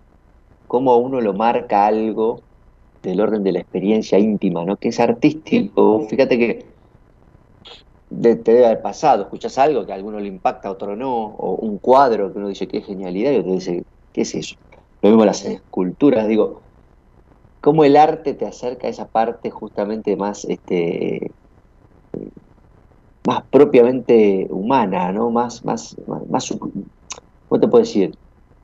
En lo individual es muy particular el arte, no se puede generalizar, no hay una cuestión, si bien el arte es cultura, pero en lo que es el impacto de, una obra de arte es muy particular del caso por caso. Entonces, este tango que vos escuchaste, otro dirá, y este tango que no, no, me dijo nada, y sin embargo a vos te, es quizás el tango que más te gusta de todos los que escuchaste, ¿no? eso es muy loco del arte. Y hablando de, loco, hablando del Día de la Salud Mental, te propongo un tema que es genialidad y locura. Viste que está esta cuestión de que eh, bueno, está, ahora se está diciendo bastante la diferencia entre el genio y el loco, que es el, grado de éxito, ¿no? Pero más allá de eso, vamos a dejarlo afuera. Este, hay personajes que fueron medio genios, medio locos en la historia que, está bueno leerlos en, cuanto a lo que hicieron como aporte, ¿no? Me, me, nace, qué sé yo, un Tesla, por ejemplo. Justo pensaba en el mismo. Bueno, e, ese tipo fue, no sé, creo que fue más genio que Einstein y no está reconocido. Y aparte que no está reconocido no conviene porque los inventos que hizo tendríamos electricidad gratis, tendríamos todo gratis. El tipo fue un capo total, eh, me clavabas un alambre en la tierra así, tenía luz para toda la casa, ¿viste? No sé cómo hacía. Estaríamos naves que volarían rompiendo la barrera del sonido sin combustibles. Era un, era un capo ese tipo. Lo que hizo con el estudio de la electricidad y el magnetismo, este, cómo queda tapado, ¿no? Pero, este, digo, el pensar el loco, o el genio loco, como, como el que irrumpe, como el que rompe con, con, con, la matriz. Que no se lo comprende. Claro, el incomprendido, el que no hace los deberes, el que, que es un distinto, ¿no? Este, que rompe con la lógica, que justamente. El revolucionario. Sí, podría ser un revolucionario en algún punto. Que a la gente incluso hasta en algún punto, vos viste que a los locos se los pone medio lejos. Le molesta, ¿por qué? Porque te, empieza a cuestionar tu realidad. ¿No? Ahora de repente vos decís los terraplanistas. Yo sé que ese tema te, te apasiona. Este, eh, bueno, pero te quiero decir, ¿cómo? Imagínate que un día se levante y diga, ¿no? 4.000 kilómetros plano, bueno, ahí, hablamos, ¿no? Pero digo, qué loco lo que, lo que empieza a cuestionarse a partir de un discurso que, que, irrumpe y que, este, que abre, que no cierra. Yo le tengo mucho, mucho miedo a los, a los discursos que cierran, que cierran sentido, que limitan, que te, viste cuando cuando te, dan el paquetito cerrado y te dicen, ya está, está terminado, ahí yo sospecho muchísimo. Digo, acá, acá debe haber el gato encerrado, ¿no? Sin ninguna referencia al yate de, nadie. Pero digo, eh, acá debe haber gato encerrado. sí, claro. claro, sí, sí. Un saludo a Martín, un saludo a Martín de Loma de Zamora que nos está escuchando y que está muy de acuerdo con lo que está diciendo. No, pero tenés el paquete cuando viene te dicen, mira, esto es así, esto pasa a nivel eh, incluso micro, ¿no? A nivel de una familia. fíjate que hay discursos familiares. ¿Viste cuando uno dice, che, pero las cosas que se silencian en la familia? Viste que hay silencio, hay, secretos a voces, ¿no? Pero también están esas cosas que quedan como, qué sé yo, por ejemplo, trabajás el árbol genealógico y sale una cuestión de abuso, con él o de, uno que, era loco también, la locura se ocultaba antes, era una vergüenza para la familia tener un loco en la familia. Bueno, claro, pero mirá qué tema, yo, vos sabés que ese es el tema que yo lo pienso mucho siempre, cuando eh, la gente, naturalmente que si vos ves un tipo que lo detienen y le descubren 30 crímenes o, ha habido a mí me apasiona eh, leer las historias de los criminales seriales porque quiero ver qué es lo que encierra un tipo que llega a matar a 150 personas, eh, como Gansi, el, que inspiraron la película It, viste que se disfrazaba de payaso. era, era un tipo, para el barrio era un tipo, iba, era solidario, pero bueno, tenía crímenes este, todavía no, aberrantes y en cantidades industriales. Bueno, pero vos te pones a repasar la historia íntima de esas, de esas personas que tienen que estar presos, encerrados, porque son peligrosos para los demás. Yo, no estoy poniendo, pero digo, hay historias muy duras que llevaron a las personas a enloquecer de esa manera. Ya una persona mata a alguien, a una persona. Estamos hablando de manera premeditada, ¿no? Porque vos podés matar alguien, en, no sé, accidentalmente, o un homicidio. Sí, por eso sería algo culposa, ¿no? Pero, digamos, eh, en esto hay historias muy duras en el medio, ¿no? Eh, o detrás, mejor dicho, de esa persona, y que llevaron a ese grado de locura insana. Porque hay locura sana, como la de Tesla, y hay locura, o la de Einstein, o la de, no sé. Eh, Van Gogh. Houseman.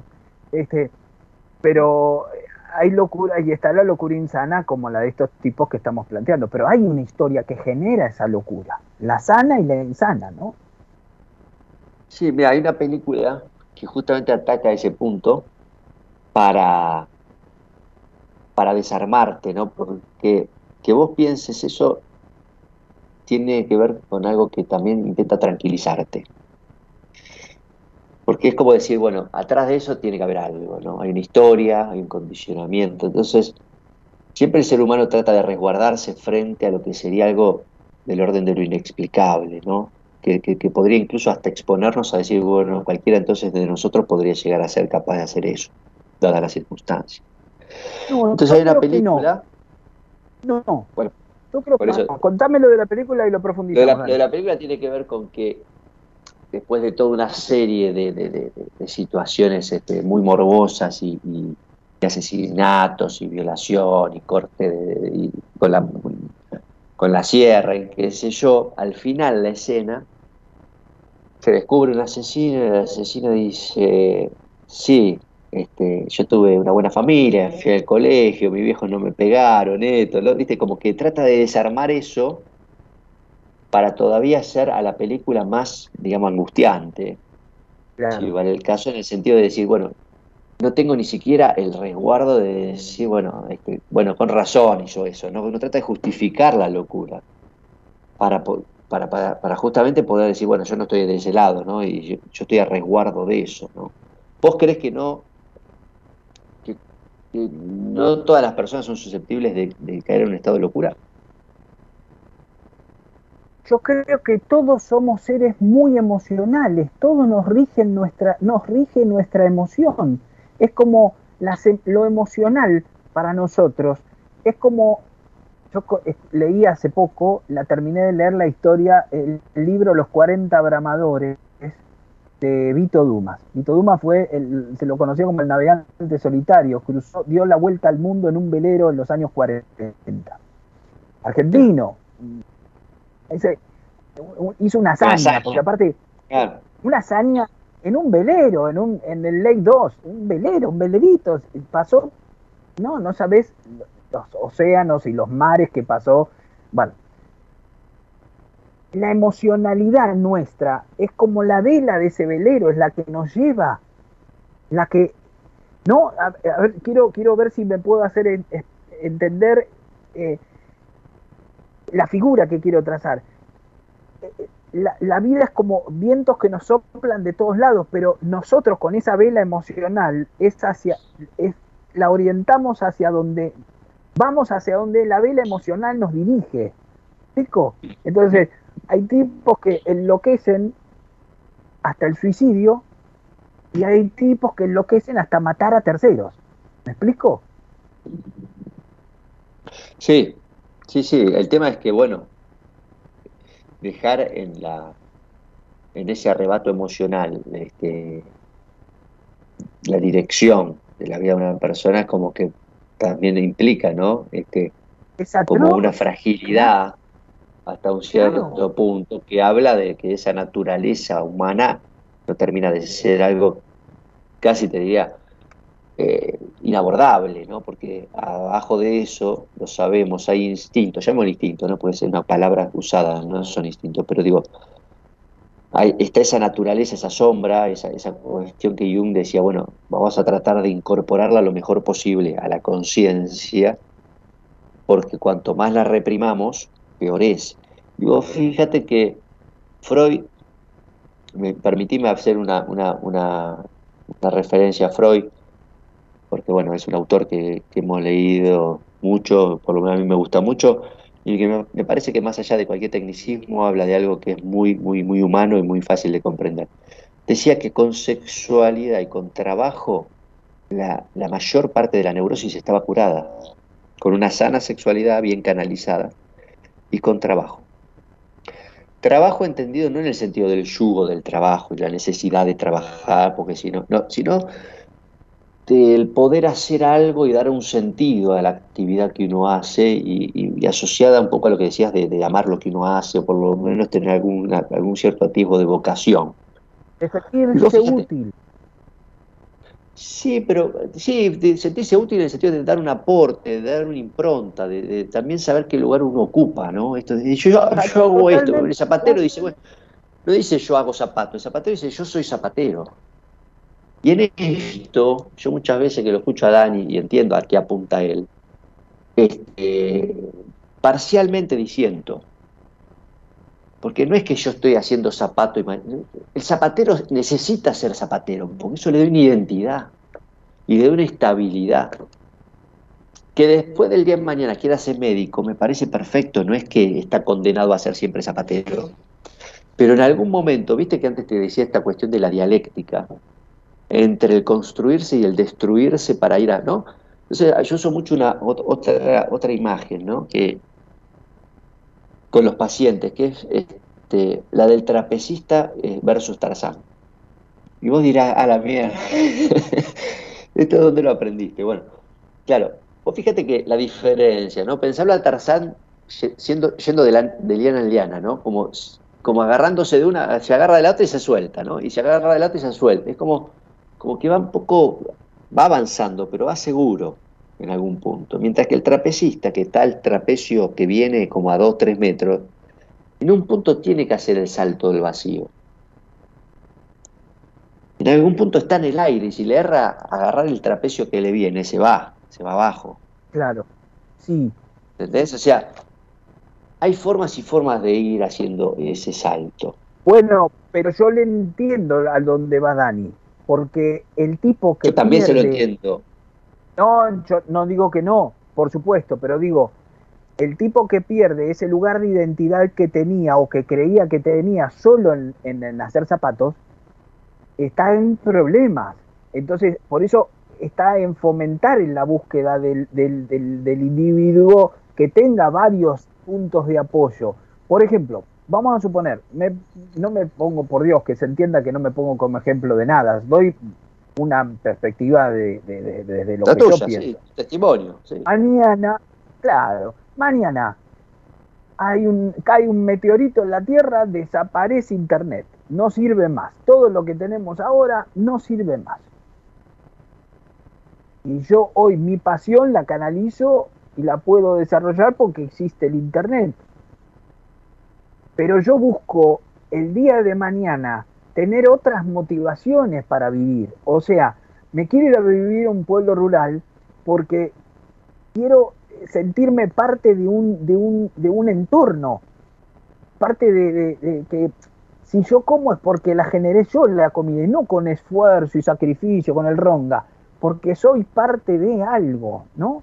Y a mí me gusta leer, entonces me fomento la lectura. Entonces mañana, por ahí en algún momento de, no saber qué hacer, tenés una, una reposera o una mecedora o una silla, un sillón, y te sentás a, leer o te sentás a ver cine del que te gusta. O sea, tener varios puntos de apoyo. Yo se lo entiendo eso a Dani, creo que apunta a esto, ¿no? A, decir, no tener la necesidad de ser periodista o psicólogo en tu caso, porque mañana no puedes ejercer la psicología y ¿qué haces? Te reventar la cabeza un corchazo. Eh, vuelvo al, tema de la tensión en la construcción de la identidad, que es, es un tema clave, me parece, para poder afrontar las patologías de, época, de época de hoy, ¿no? Desde la época actual, hablando de salud Perdóname, perdóname, vos planteabas esto recién, perdóname. Es buenísimo lo que dijiste, porque la, la sexualidad y el trabajo, todas cosas que hoy se busca, que el modelo mundial de hiperdesarrollismo y de hiperconsumo atrofió. Y hasta un cierto punto sí, seguro. Si vos vas a la sexualidad como una forma de consumo del otro y no de encuentro, está totalmente vaciada. Y lo mismo con la actividad que decíamos. Tendemos a tener en, una sociedad de hiperconsumo una, una sexualidad sin contacto, con un contacto virtual. Y un trabajo en desaparición. Seguro. Por eso la, la, fragilidad, ¿no? Por eso la fragilidad. Cuando vos me decís lo del zapatero y el estar siendo zapatero o ser zapatero, vos fíjate que lo mismo aplicado a la modernidad y a la posmodernidad funciona distinto. Porque el posmoderno te entiende que obviamente no soy zapatero, ahora estoy siendo zapatero, mañana soy este carnicero, pasado soy médico y pasado mañana estoy viajando y soy este explorador de la National Geographic. Eso el posmodernismo lo entiende.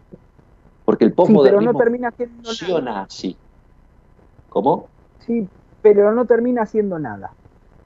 Yo creo que hoy el posmodernismo porque está en la época del consumo.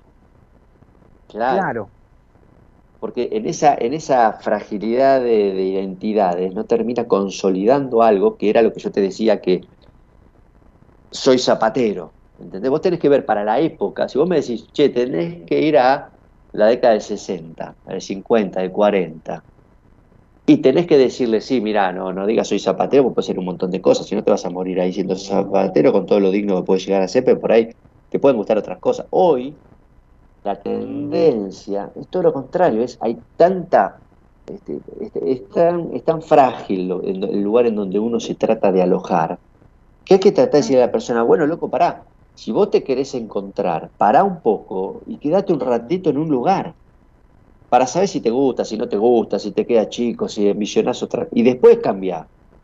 Y, y quedate y cambiar. O sea, Claro, antes, hace cinco años, ¿te acordás que estaban de moda los, los floggers? Hoy eh, son no, existen más los floggers, hoy son, los youtubers.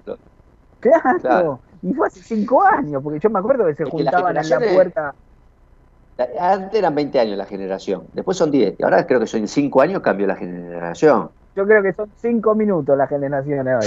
sí, es la degeneración. Sí. Este, bueno, vamos a leer algunos mensajes, Juan. Vos tenés ahí, en decime ahí, ¿qué, tenés ahí en la radio? ¿Tenés a la gente en vivo? Acá. Sí, sí, sí. ¿Qué radio está saliendo? ¿Qué radio está saliendo? No, sí. no, yo estoy viendo la transmisión de, de, ah, de YouTube. Sí, y estamos por la 4 de junio, que están todos los días. La 4 de junio transmite, eh, retransmite en duplex con eco todos los días. Bien, este, la locura sana para la, una pregunta, ¿la locura sana es la de quien se atreve a hacer algo que el común de las personas quiere hacer y no se atreven? Bueno, ah. Ivonne pregunta, claro, tiene que ver con romper esto, acá lo decía, el loco rompe, transgrede normas sociales, este, ahí está. La locura asesino de terapeuta. ¿Vos? ¿Vos lo bautizaste a Martínez como asesino de terapeuta, puede ser? El asesino de terapeutas. es un asesino serial tipo Michael Ojalá que esté escuchando Dani. Ojalá que esté escuchando Dani. Que Pero él lo sabe, yo se lo decía, le hacía, claro, eh, es el asesino de terapeuta. tipo Michael Myers, ¿viste? Con un cuchillo así grande, tipo machete. y él, eh, a los, a los, como decía que a los que no tocaban el tema de la sexualidad, de, de, y había que matarlos a todos. Entonces yo le decía, y sin la asesino de terapeutas es Daniel Martínez. y la gente, eh, mira, mira que, mira qué raro que somos, que acá hay una chica que se llama Catalina Casado, que dice, los empecé a escuchar, son muy copados y se me fue el sueño. Se fue hasta el sueño. No, dejamos a nadie en pie. Escúchame, ¿qué, te voy a hacer una pregunta. ¿Qué legado te gustaría dejar?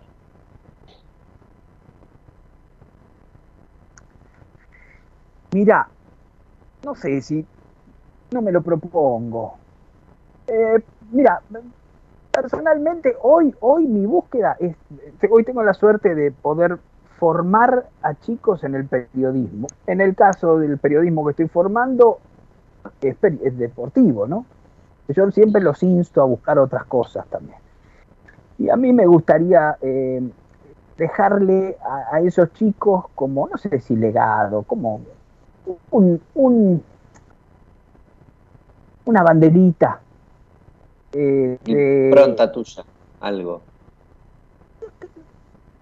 generarles impronta a ellos, no que sea mía la impronta, que sea de ellos, pero generarles, es decir, no todo es eh, consumo, no todo es desarrollo, y no yo no tengo por qué prostituir mi pasión y vendérsela al que me pone mejor plata y, por ejemplo, mentir. Y vender un mensaje estúpido a la gente yo prefiero comer este arroz con tomate, eh, pero hago el periodismo que me gusta a mí, o el que me enseñaron, o el que yo me sentí representado cuando me lo enseñaron. Si mañana alguien piensa así y yo le, lo insté a hacer eso, bueno, ya está. No sé si quiero dejar un legado. No, no, me siento tan importante este, en, en, lo que, en lo que amo, ¿no? Aparte, no pretendo tampoco, pretendo ser feliz. ¿Cómo te gustaría que te, cómo te, gustaría te recuerden? Como un loco lindo que se quedaban de risa con las cosas. un loco lindo, hablando de locura, un loco lindo. Loco lindo.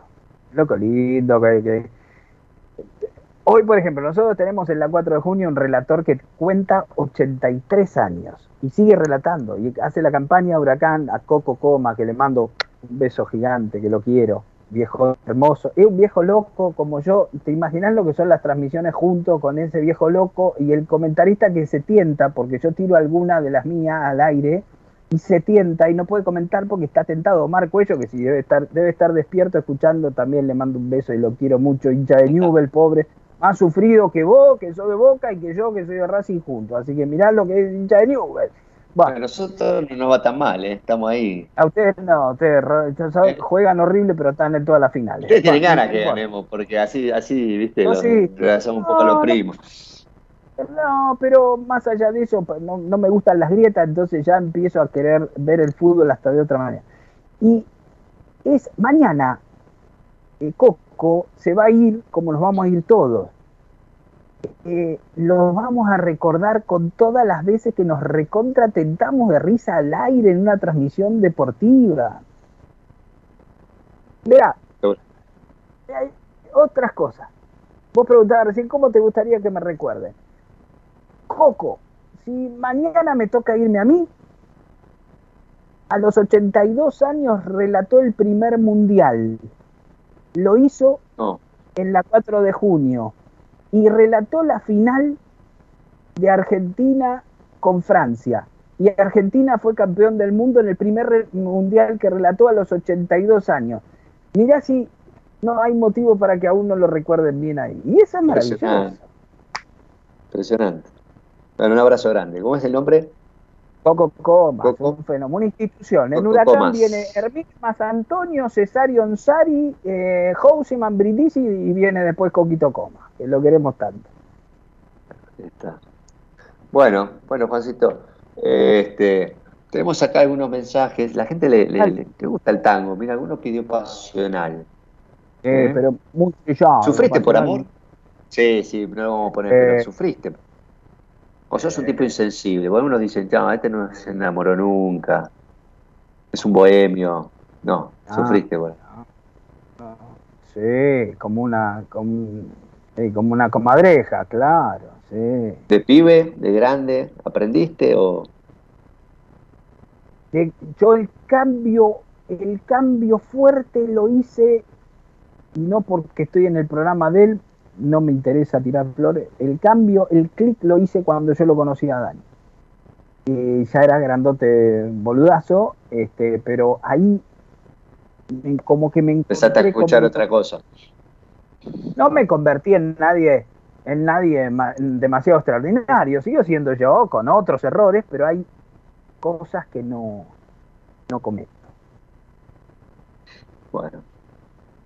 ¿Y, estás, estás, estás con alguien ahora o estás, cómo estás? ¿Se puede decir o no? ¿Estás bien? Tranqui, tranqui. Estamos tranqui, tranqui. Bueno. Bueno, para saber un poco, viste que no hablamos tanto. ¿eh? un solitario, nene. Solitario, bueno, pero solitario, viste, con encuentros. Con encuentros cada tanto. Está bueno. No, hoy estoy, hoy estoy con, conmigo mismo. ¿Viviendo de dónde era? ¿Bahía Blanca era que estabas? Bahía Blanca. ¿Te adaptaste ya ahí a la, gente de ahí, a la, ciudad? Y acá no hay cortes de ruta, no hay embotellamientos de tránsito. Eh, yo estoy pegado a una ventana hacia afuera. No hay ruido. No hay un ruido, no hay una bocina.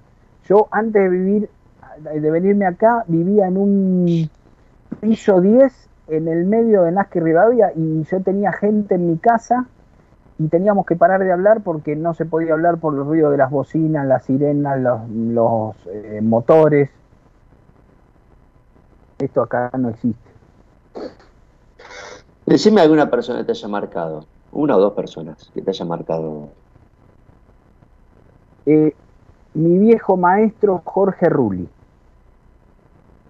¿Maestro de? Periodismo. Fue el que, fue el que me formó políticamente. Ah, políticamente. No partidario, políticamente, por supuesto, con una tendencia eh, ideológica, ¿no? Pero. Sí, sí, sí. digo, más allá de tu eh, formación en lo político, digo que como persona, como, cómo te impactó. Eh, bueno, mi búsqueda hoy tiene que mucho que ver Jorge Rulli. Eh, mi búsqueda de, volver a la tierra, de, ser autosuficiente, de eso tiene mucho que ver Jorge. Mucho que ver Jorge Rulli. Muchísimo. Que se, se nos fue en mayo de este año. Algo, algo me parece que leí en tu Facebook, pues. Sí, sí. Bueno, ok. Este, son muchos, ¿no? En esa búsqueda de, volver a, a la tierra, de volver a la comunidad. Son varios. Pero, cada vez somos algunos, sí. somos algunos, otros locos, sí. Se van aglutinando, ¿viste? Nos vamos, nos vamos desperdigando y vamos generando foquitos de resistencia pacífica contra el modelo de consumo. ¿A cuánto venís para acá, para Buenos Aires? Eh, fui hace, para el año, el año pasado fui para mi cumpleaños a hacer un acto en la legislatura porteña con mis agrupaciones culturales y, este, y no, no, no fui. Fui una sola vez desde que me mudé. Y contanos un poco de tu actividad cultural.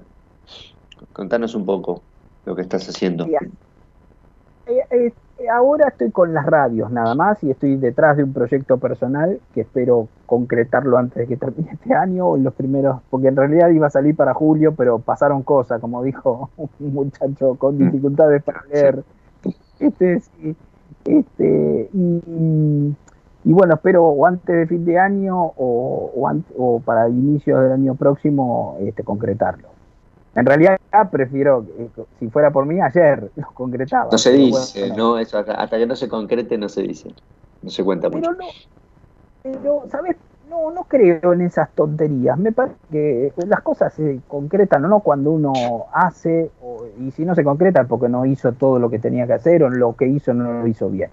Pero ¿sabes por qué no lo digo? Porque eh, hay mucha gente que eh, quiere que uno, viste, lo, alcance y es como generar una expectativa y, viste, ah. y prefiero, aparte siempre soy muy, no me gusta, no me gusta hablar de mí, no me gusta el... justo, este programa hoy te pregunté de todo, Juan. No, no, pero bueno, pero eh, cuando, pero en general no me gusta porque me parece como que uno desarrollo un egocentrismo que no lleva a ningún lado, ¿viste?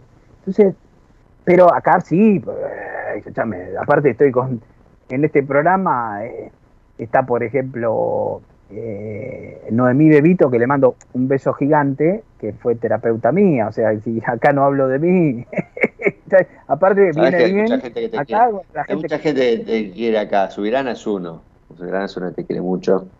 Te debo plata. Por... Cada chat. te está buscando todavía. Sí. Te está buscando todavía. Este, Mira, aquí hay mucha gente que escucha para, para, primero para sentirse acompañada, segundo porque despierta algún interés, algún tema que podamos, podamos tocar. Eh, ¿Qué le dirías hoy como mensaje? ¿no? Digo, una época compleja, sin entrar en detalle, ¿no? pero es una época compleja con todos los ciclos que nosotros hemos vivido, ¿no? que nos hacen tener esas capas de piel adaptativa este, como, como, como argentinos que somos. Digo, ¿qué, ¿qué le podrías decir a un oyente hoy, desde tu lugar, desde tu edad, desde tu experiencia de vida, entendiendo todo lo que pueda venir o no, gente que está escuchando y que está en la misma situación que todos, ¿no? Con, cierta expectativa, incertidumbre, este, duda, esperanza o desesperanza, digo. Si vos tuvieras que decir un mensaje hoy, ¿no? A la gente más que nada, a, aquel que pueda estar escuchando, ¿qué le diría? Que se anime a encontrar a alguien que no le sobe el gnomo y que la, lo vamos a hablar en, en, porteño, en criollo, y que se anime a elegir a alguien que tenga autoridad para recontrarrecadarle a Coscorrón en la cabeza y que no espere que la vida lo caiga a trompadas, porque la vida te va a cagar a trompadas, te va a deslomar a cintazos. En cambio, si elegís a alguien que te diga, flaco o flaca, hiciste todo mal hasta ahora. ¿Cómo hace el flaco Martínez? Que te haga pedo. Bueno, así que se animen a encontrar a alguien así y que les marque el camino, que se abran frente a esa persona a contarles cómo son, cómo fueron y que se animen a aceptar que todas las, devoluciones que vengan no sean positivas y que nos muestren vulnerables, erráticos. No importa, siempre se está a tiempo de cambiar. Porque creo yo que se vienen para todos nosotros tiempos durísimos. Vamos a tener que estar emocionalmente muy preparados para lo que se le viene a todo el mundo que nos rodea. Entonces tenemos que estar emocionalmente muy bien y la única forma de, estar bien es aceptar el, el, sano sopapo, que sea de alguien que esté preparado para darnos, que esté capacitado para darnos esos sanos sopapos y no nos dejemos que después nos cague a palo la vida. Está muy bueno el mensaje, de verdad, Juan, te lo agradezco. Muy buen mensaje. De verdad, para que quiera escucharlo y el que sepa escucharlo, ¿no? Es un excelente mensaje. Hablando justo de salud mental, viste que la figura que aparece es el terapeuta, siempre. es como el médico, ¿no? Cuando se habla de salud física. Este, y y esto que decís, esta posibilidad de, enfrentarse a, uno mismo, porque en realidad la gente cree que se va a enfrentar al terapeuta, ¿viste? ¿no? El terapeuta lo que hace es darte vueltas así, te, te enfrenta a vos mismo, porque no habla desde su verdad, habla desde lo que escucha y lo que le retorna al paciente que muchas veces genera ese espejismo y al romperlo lo enfrenta con otra cosa, ¿no? Para que la persona tenga por lo menos la posibilidad de elegir hacer otra cosa, que siempre está del lado del paciente, esa decisión y esa, elección. Este, y la gente en ese sentido sí, a veces este, se resigna o, claudica en su, en su búsqueda, de, principalmente yo creo de, libertad. Si hay algo que me, enseñó la experiencia en la clínica, más allá de aliviar el síntoma o el padecimiento, que eso es terapéutico y es casi inmediato. Eh, en cuanto a lo transferencial, apenas uno establece el vínculo eh, terapéutico, ya inmediatamente el sufrimiento se aplaca entre el 50 y el 80%. Eh, es la, justamente la posibilidad de, vivir con mayor libertad. Y eso a veces da un vértigo. Es increíble. Eso, a veces el decir, viste, quiero, quiero libertad, quiero ser libre, la gente a veces necesita estar contenida, direccionada, este, viste, como que no se anima a, transitar esa, esa libertad. Sí, dale.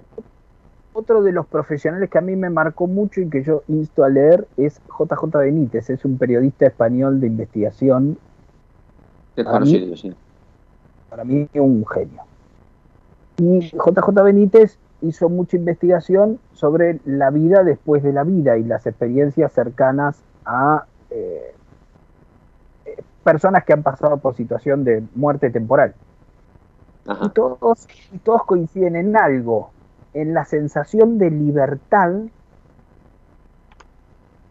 que experimentan al abandonar el cuerpo. O sea que, en teoría, en esta etapa para mí experimental, que es este, este plano carnal, corporal, ya somos un alma encerrada en un cuerpo no libre, o sea, nunca vamos a ser libres.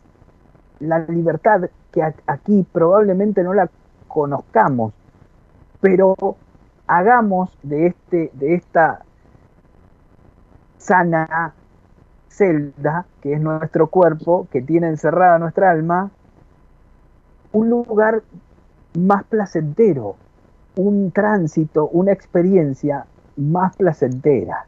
Entonces, vayamos al rescate de nosotros mismos, la salida es hacia adentro, nunca hacia afuera, la salida siempre es hacia adentro, y vayamos a buscarnos a nosotros mismos para que esta etapa experimental sea de la manera más divertida y agradable posible.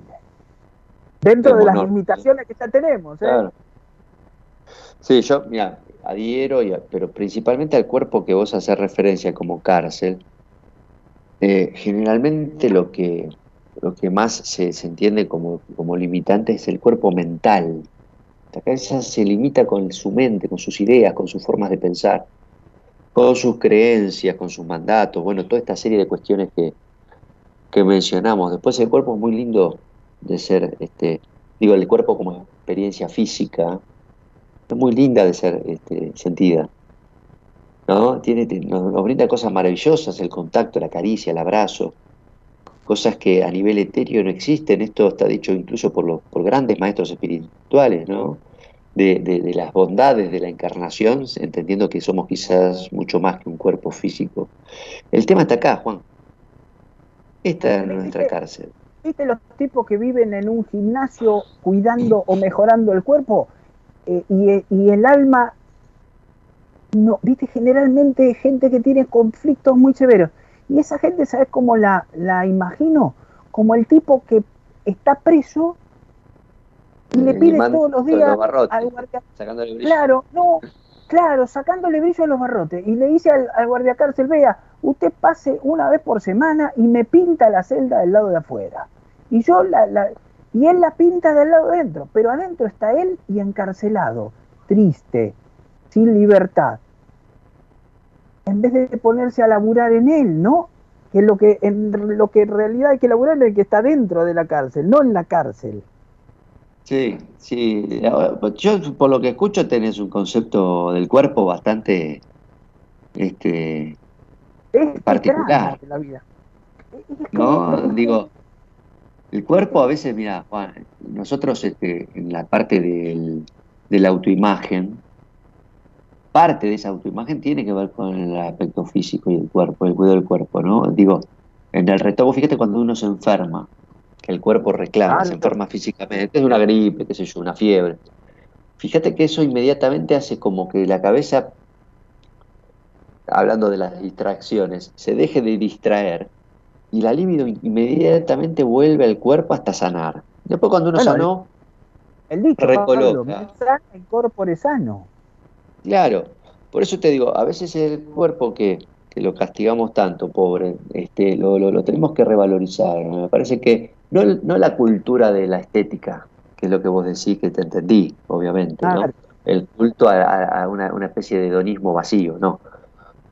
Sino el cuerpo como, como, bueno, como nuestro soporte y como nuestro, nuestro medio y, en el cuidado que implica. primero el alma, porque con almas sanas no existirían lotoquis asesinos. Fíjate que la, no es que. Fíjate cuánta gente disconforme con su cuerpo que le puso tanta guita y se terminó muriendo por, por, invertir en el envase en vez de, claro, en el contenido, ¿no? Bueno, acá tratamos de hacer contenido, ¿ves? Acá tratamos de hacer contenido. Esta es un poco la idea. Yo, Juan, la verdad, disfruto mucho de tu charla. Yo voy a, voy a visitarte en tu programa en algún momento. Eh, lo hemos hablado, si está la invitación, por supuesto, no es que me invito solo, pero creo que lo hemos, lo hemos hablado y, este, y, sí vamos a, conversar este, quizás más, más en, el, en el estilo de tu programa. Ahora vos viniste a buenas compañías y, la verdad que te, agradezco. Este, la gente te disfrutó, te, disfruté también mucho en esta charla eh, así que bueno, queda pendiente esa, ese encuentro que sería la vuelta, que seguramente vamos a, disparar a temas mucho más este, este transversales y, mucho más amplios, ¿no? Seguramente. En, esto que fue hoy. Claro, más, más acotado a la salud mental y a la, a la temática del programa estaremos frente al micrófono con alguna ametralladora de por medio, exactamente. Sí, sí, sí, sí.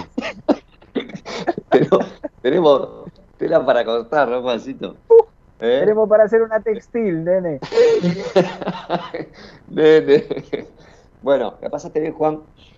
Muy bien. Mira, cuando uno está con gente que, que quiere, que admira desde lo humano y desde lo profesional, nunca en el, en, el, en el sentido opuesto, siempre primero desde lo humano y lo profesional, uno disfruta.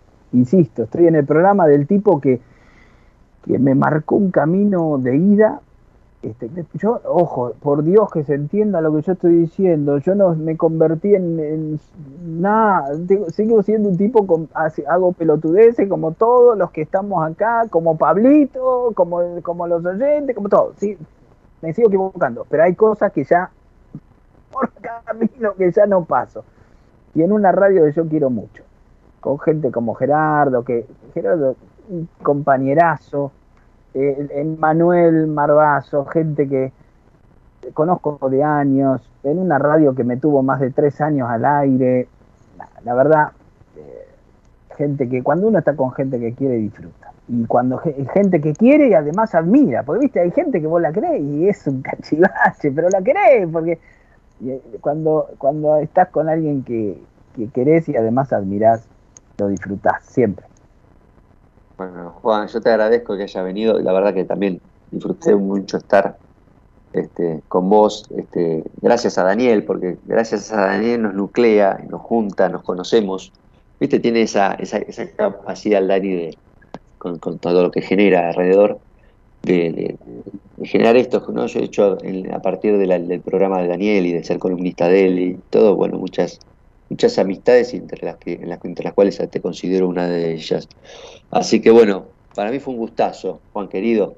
Este, nos estamos viendo pronto, la verdad la gente le gustaron las temáticas, el mensaje que diste fue muy bueno, esta cuestión de buscar, ser sacudido, ser despertar, buscar el despertar de alguna manera, ¿no? De, de, pensar que uno está para más eh, y que aparte puede hacer prevención en salud mental que tu mensaje un poco apuntó a eso, ¿no? Si bien no usaste la palabra prevención, pero decir, voy a tratar de estar bien emocionalmente para lo que venga, es decir, bueno, voy a tratar de ver si tengo eh, cosas para mejorar o para fortalecer o para terminar de madurar a nivel psicoemocional que me va a permitir tener otra resiliencia, otro aguante, otra capacidad adaptativa, en el caso que vengan tiempos que no sean tan fáciles. Así que adhiero con lo que decían ahí los oyentes respecto de tu mensaje, que fue justo para lo que es el Día de la Salud Mental. Yo siempre digo una frase que acuño de un viejo maestro, que no viene al caso eh, recordarlo, pero sí su frase. Salud es prevención, lo otro es medicina. Ahí va. Y adhiero. Tenemos que ir por ahí. Hay que cambiar el paradigma, Juan querido. Te mando un abrazo muy grande. Juan, si te quedas conmigo, a ver, elegiste un tema para cerrar el programa, a ver si Gerardo lo encuentra rápido. Ah, pero vamos a, vamos a levantar que eh, vamos a terminar más arriba. Ponete, oh, ya, tengo. no, no, no, te, te, voy a cagar, porque tengo ganas de joderte la vida, Gerardo. así te lo digo, claramente. Mira, pone sí, oh, así me escribe cosas. No, sí. No se escribe con N, no con M. Escúchame, doble, mira cómo te lo digo, doble exposure. Ponela de YouTube. ¿Quién te haces? El, el DJ que vos ponés música de YouTube. doble exposure, my love is free. My love is free, o sea, mi amor es libre. Doble exposición a ver si, si, si lo corta. Uh, no, en inglés se lo Sí, sí, My love is free, no sabes escribir My love. Mira que yo no sé inglés, tampoco castellano, ¿sabes? Miranda, ¿qué te hace? Escúchame, te conozco yo, mascarita. My, my love is muy free. My love, eh, muy bien. y lo vas a ver. Vamos. más bien, no sabes cómo habla mientras, inglés. El... Mientras lo busca Gerardo, agradecemos a Luisa Ponte en la producción. Gracias, Elo, por generar hoy este, el el spot publicitario del programa, el avance, el flyer, este, por, te estuviste hablando con él, ¿o no? Para terminar de coordinar hoy. Así que este. Nos, mandamos textos. Nos ah, mandamos textos. Sí, sí, nos mandamos textos porque yo la he visto detrás de eh, la imagen de Daniel Martínez, pero no, dura 10 minutos, no importa, poné 3 minutos. Subirana y la he visto, es muy bonita Eloisa. Entonces, sí, sí, sí, es, muy bonita. entonces este, le mandé solo texto. Me he comportado como un verdadero. Las dudas. usted es un caballero, usted no se va, nunca, nunca se va a sobrepasar. Ah. ¿eh? Aparte, Eloisa es una profesional. Bueno, Elo, gracias, gracias Gerardo querido, a pesar de que, bueno, 10 minutos dura la búsqueda tuya, hasta encontrarlo. claro, sí, sí. bueno, mandalo, dale. Juan, querido, te mando un abrazo. Gracias a los oyentes sé que hicieron buena compañía con nosotros hoy. Nos pasamos un chiquitín. Vámonos con My Love is Free. Mi amor es libre. Juan, querido, un abrazo muy fuerte. Gracias. Hasta la próxima. Mañana, Martín. Vamos bien arriba. Arriba.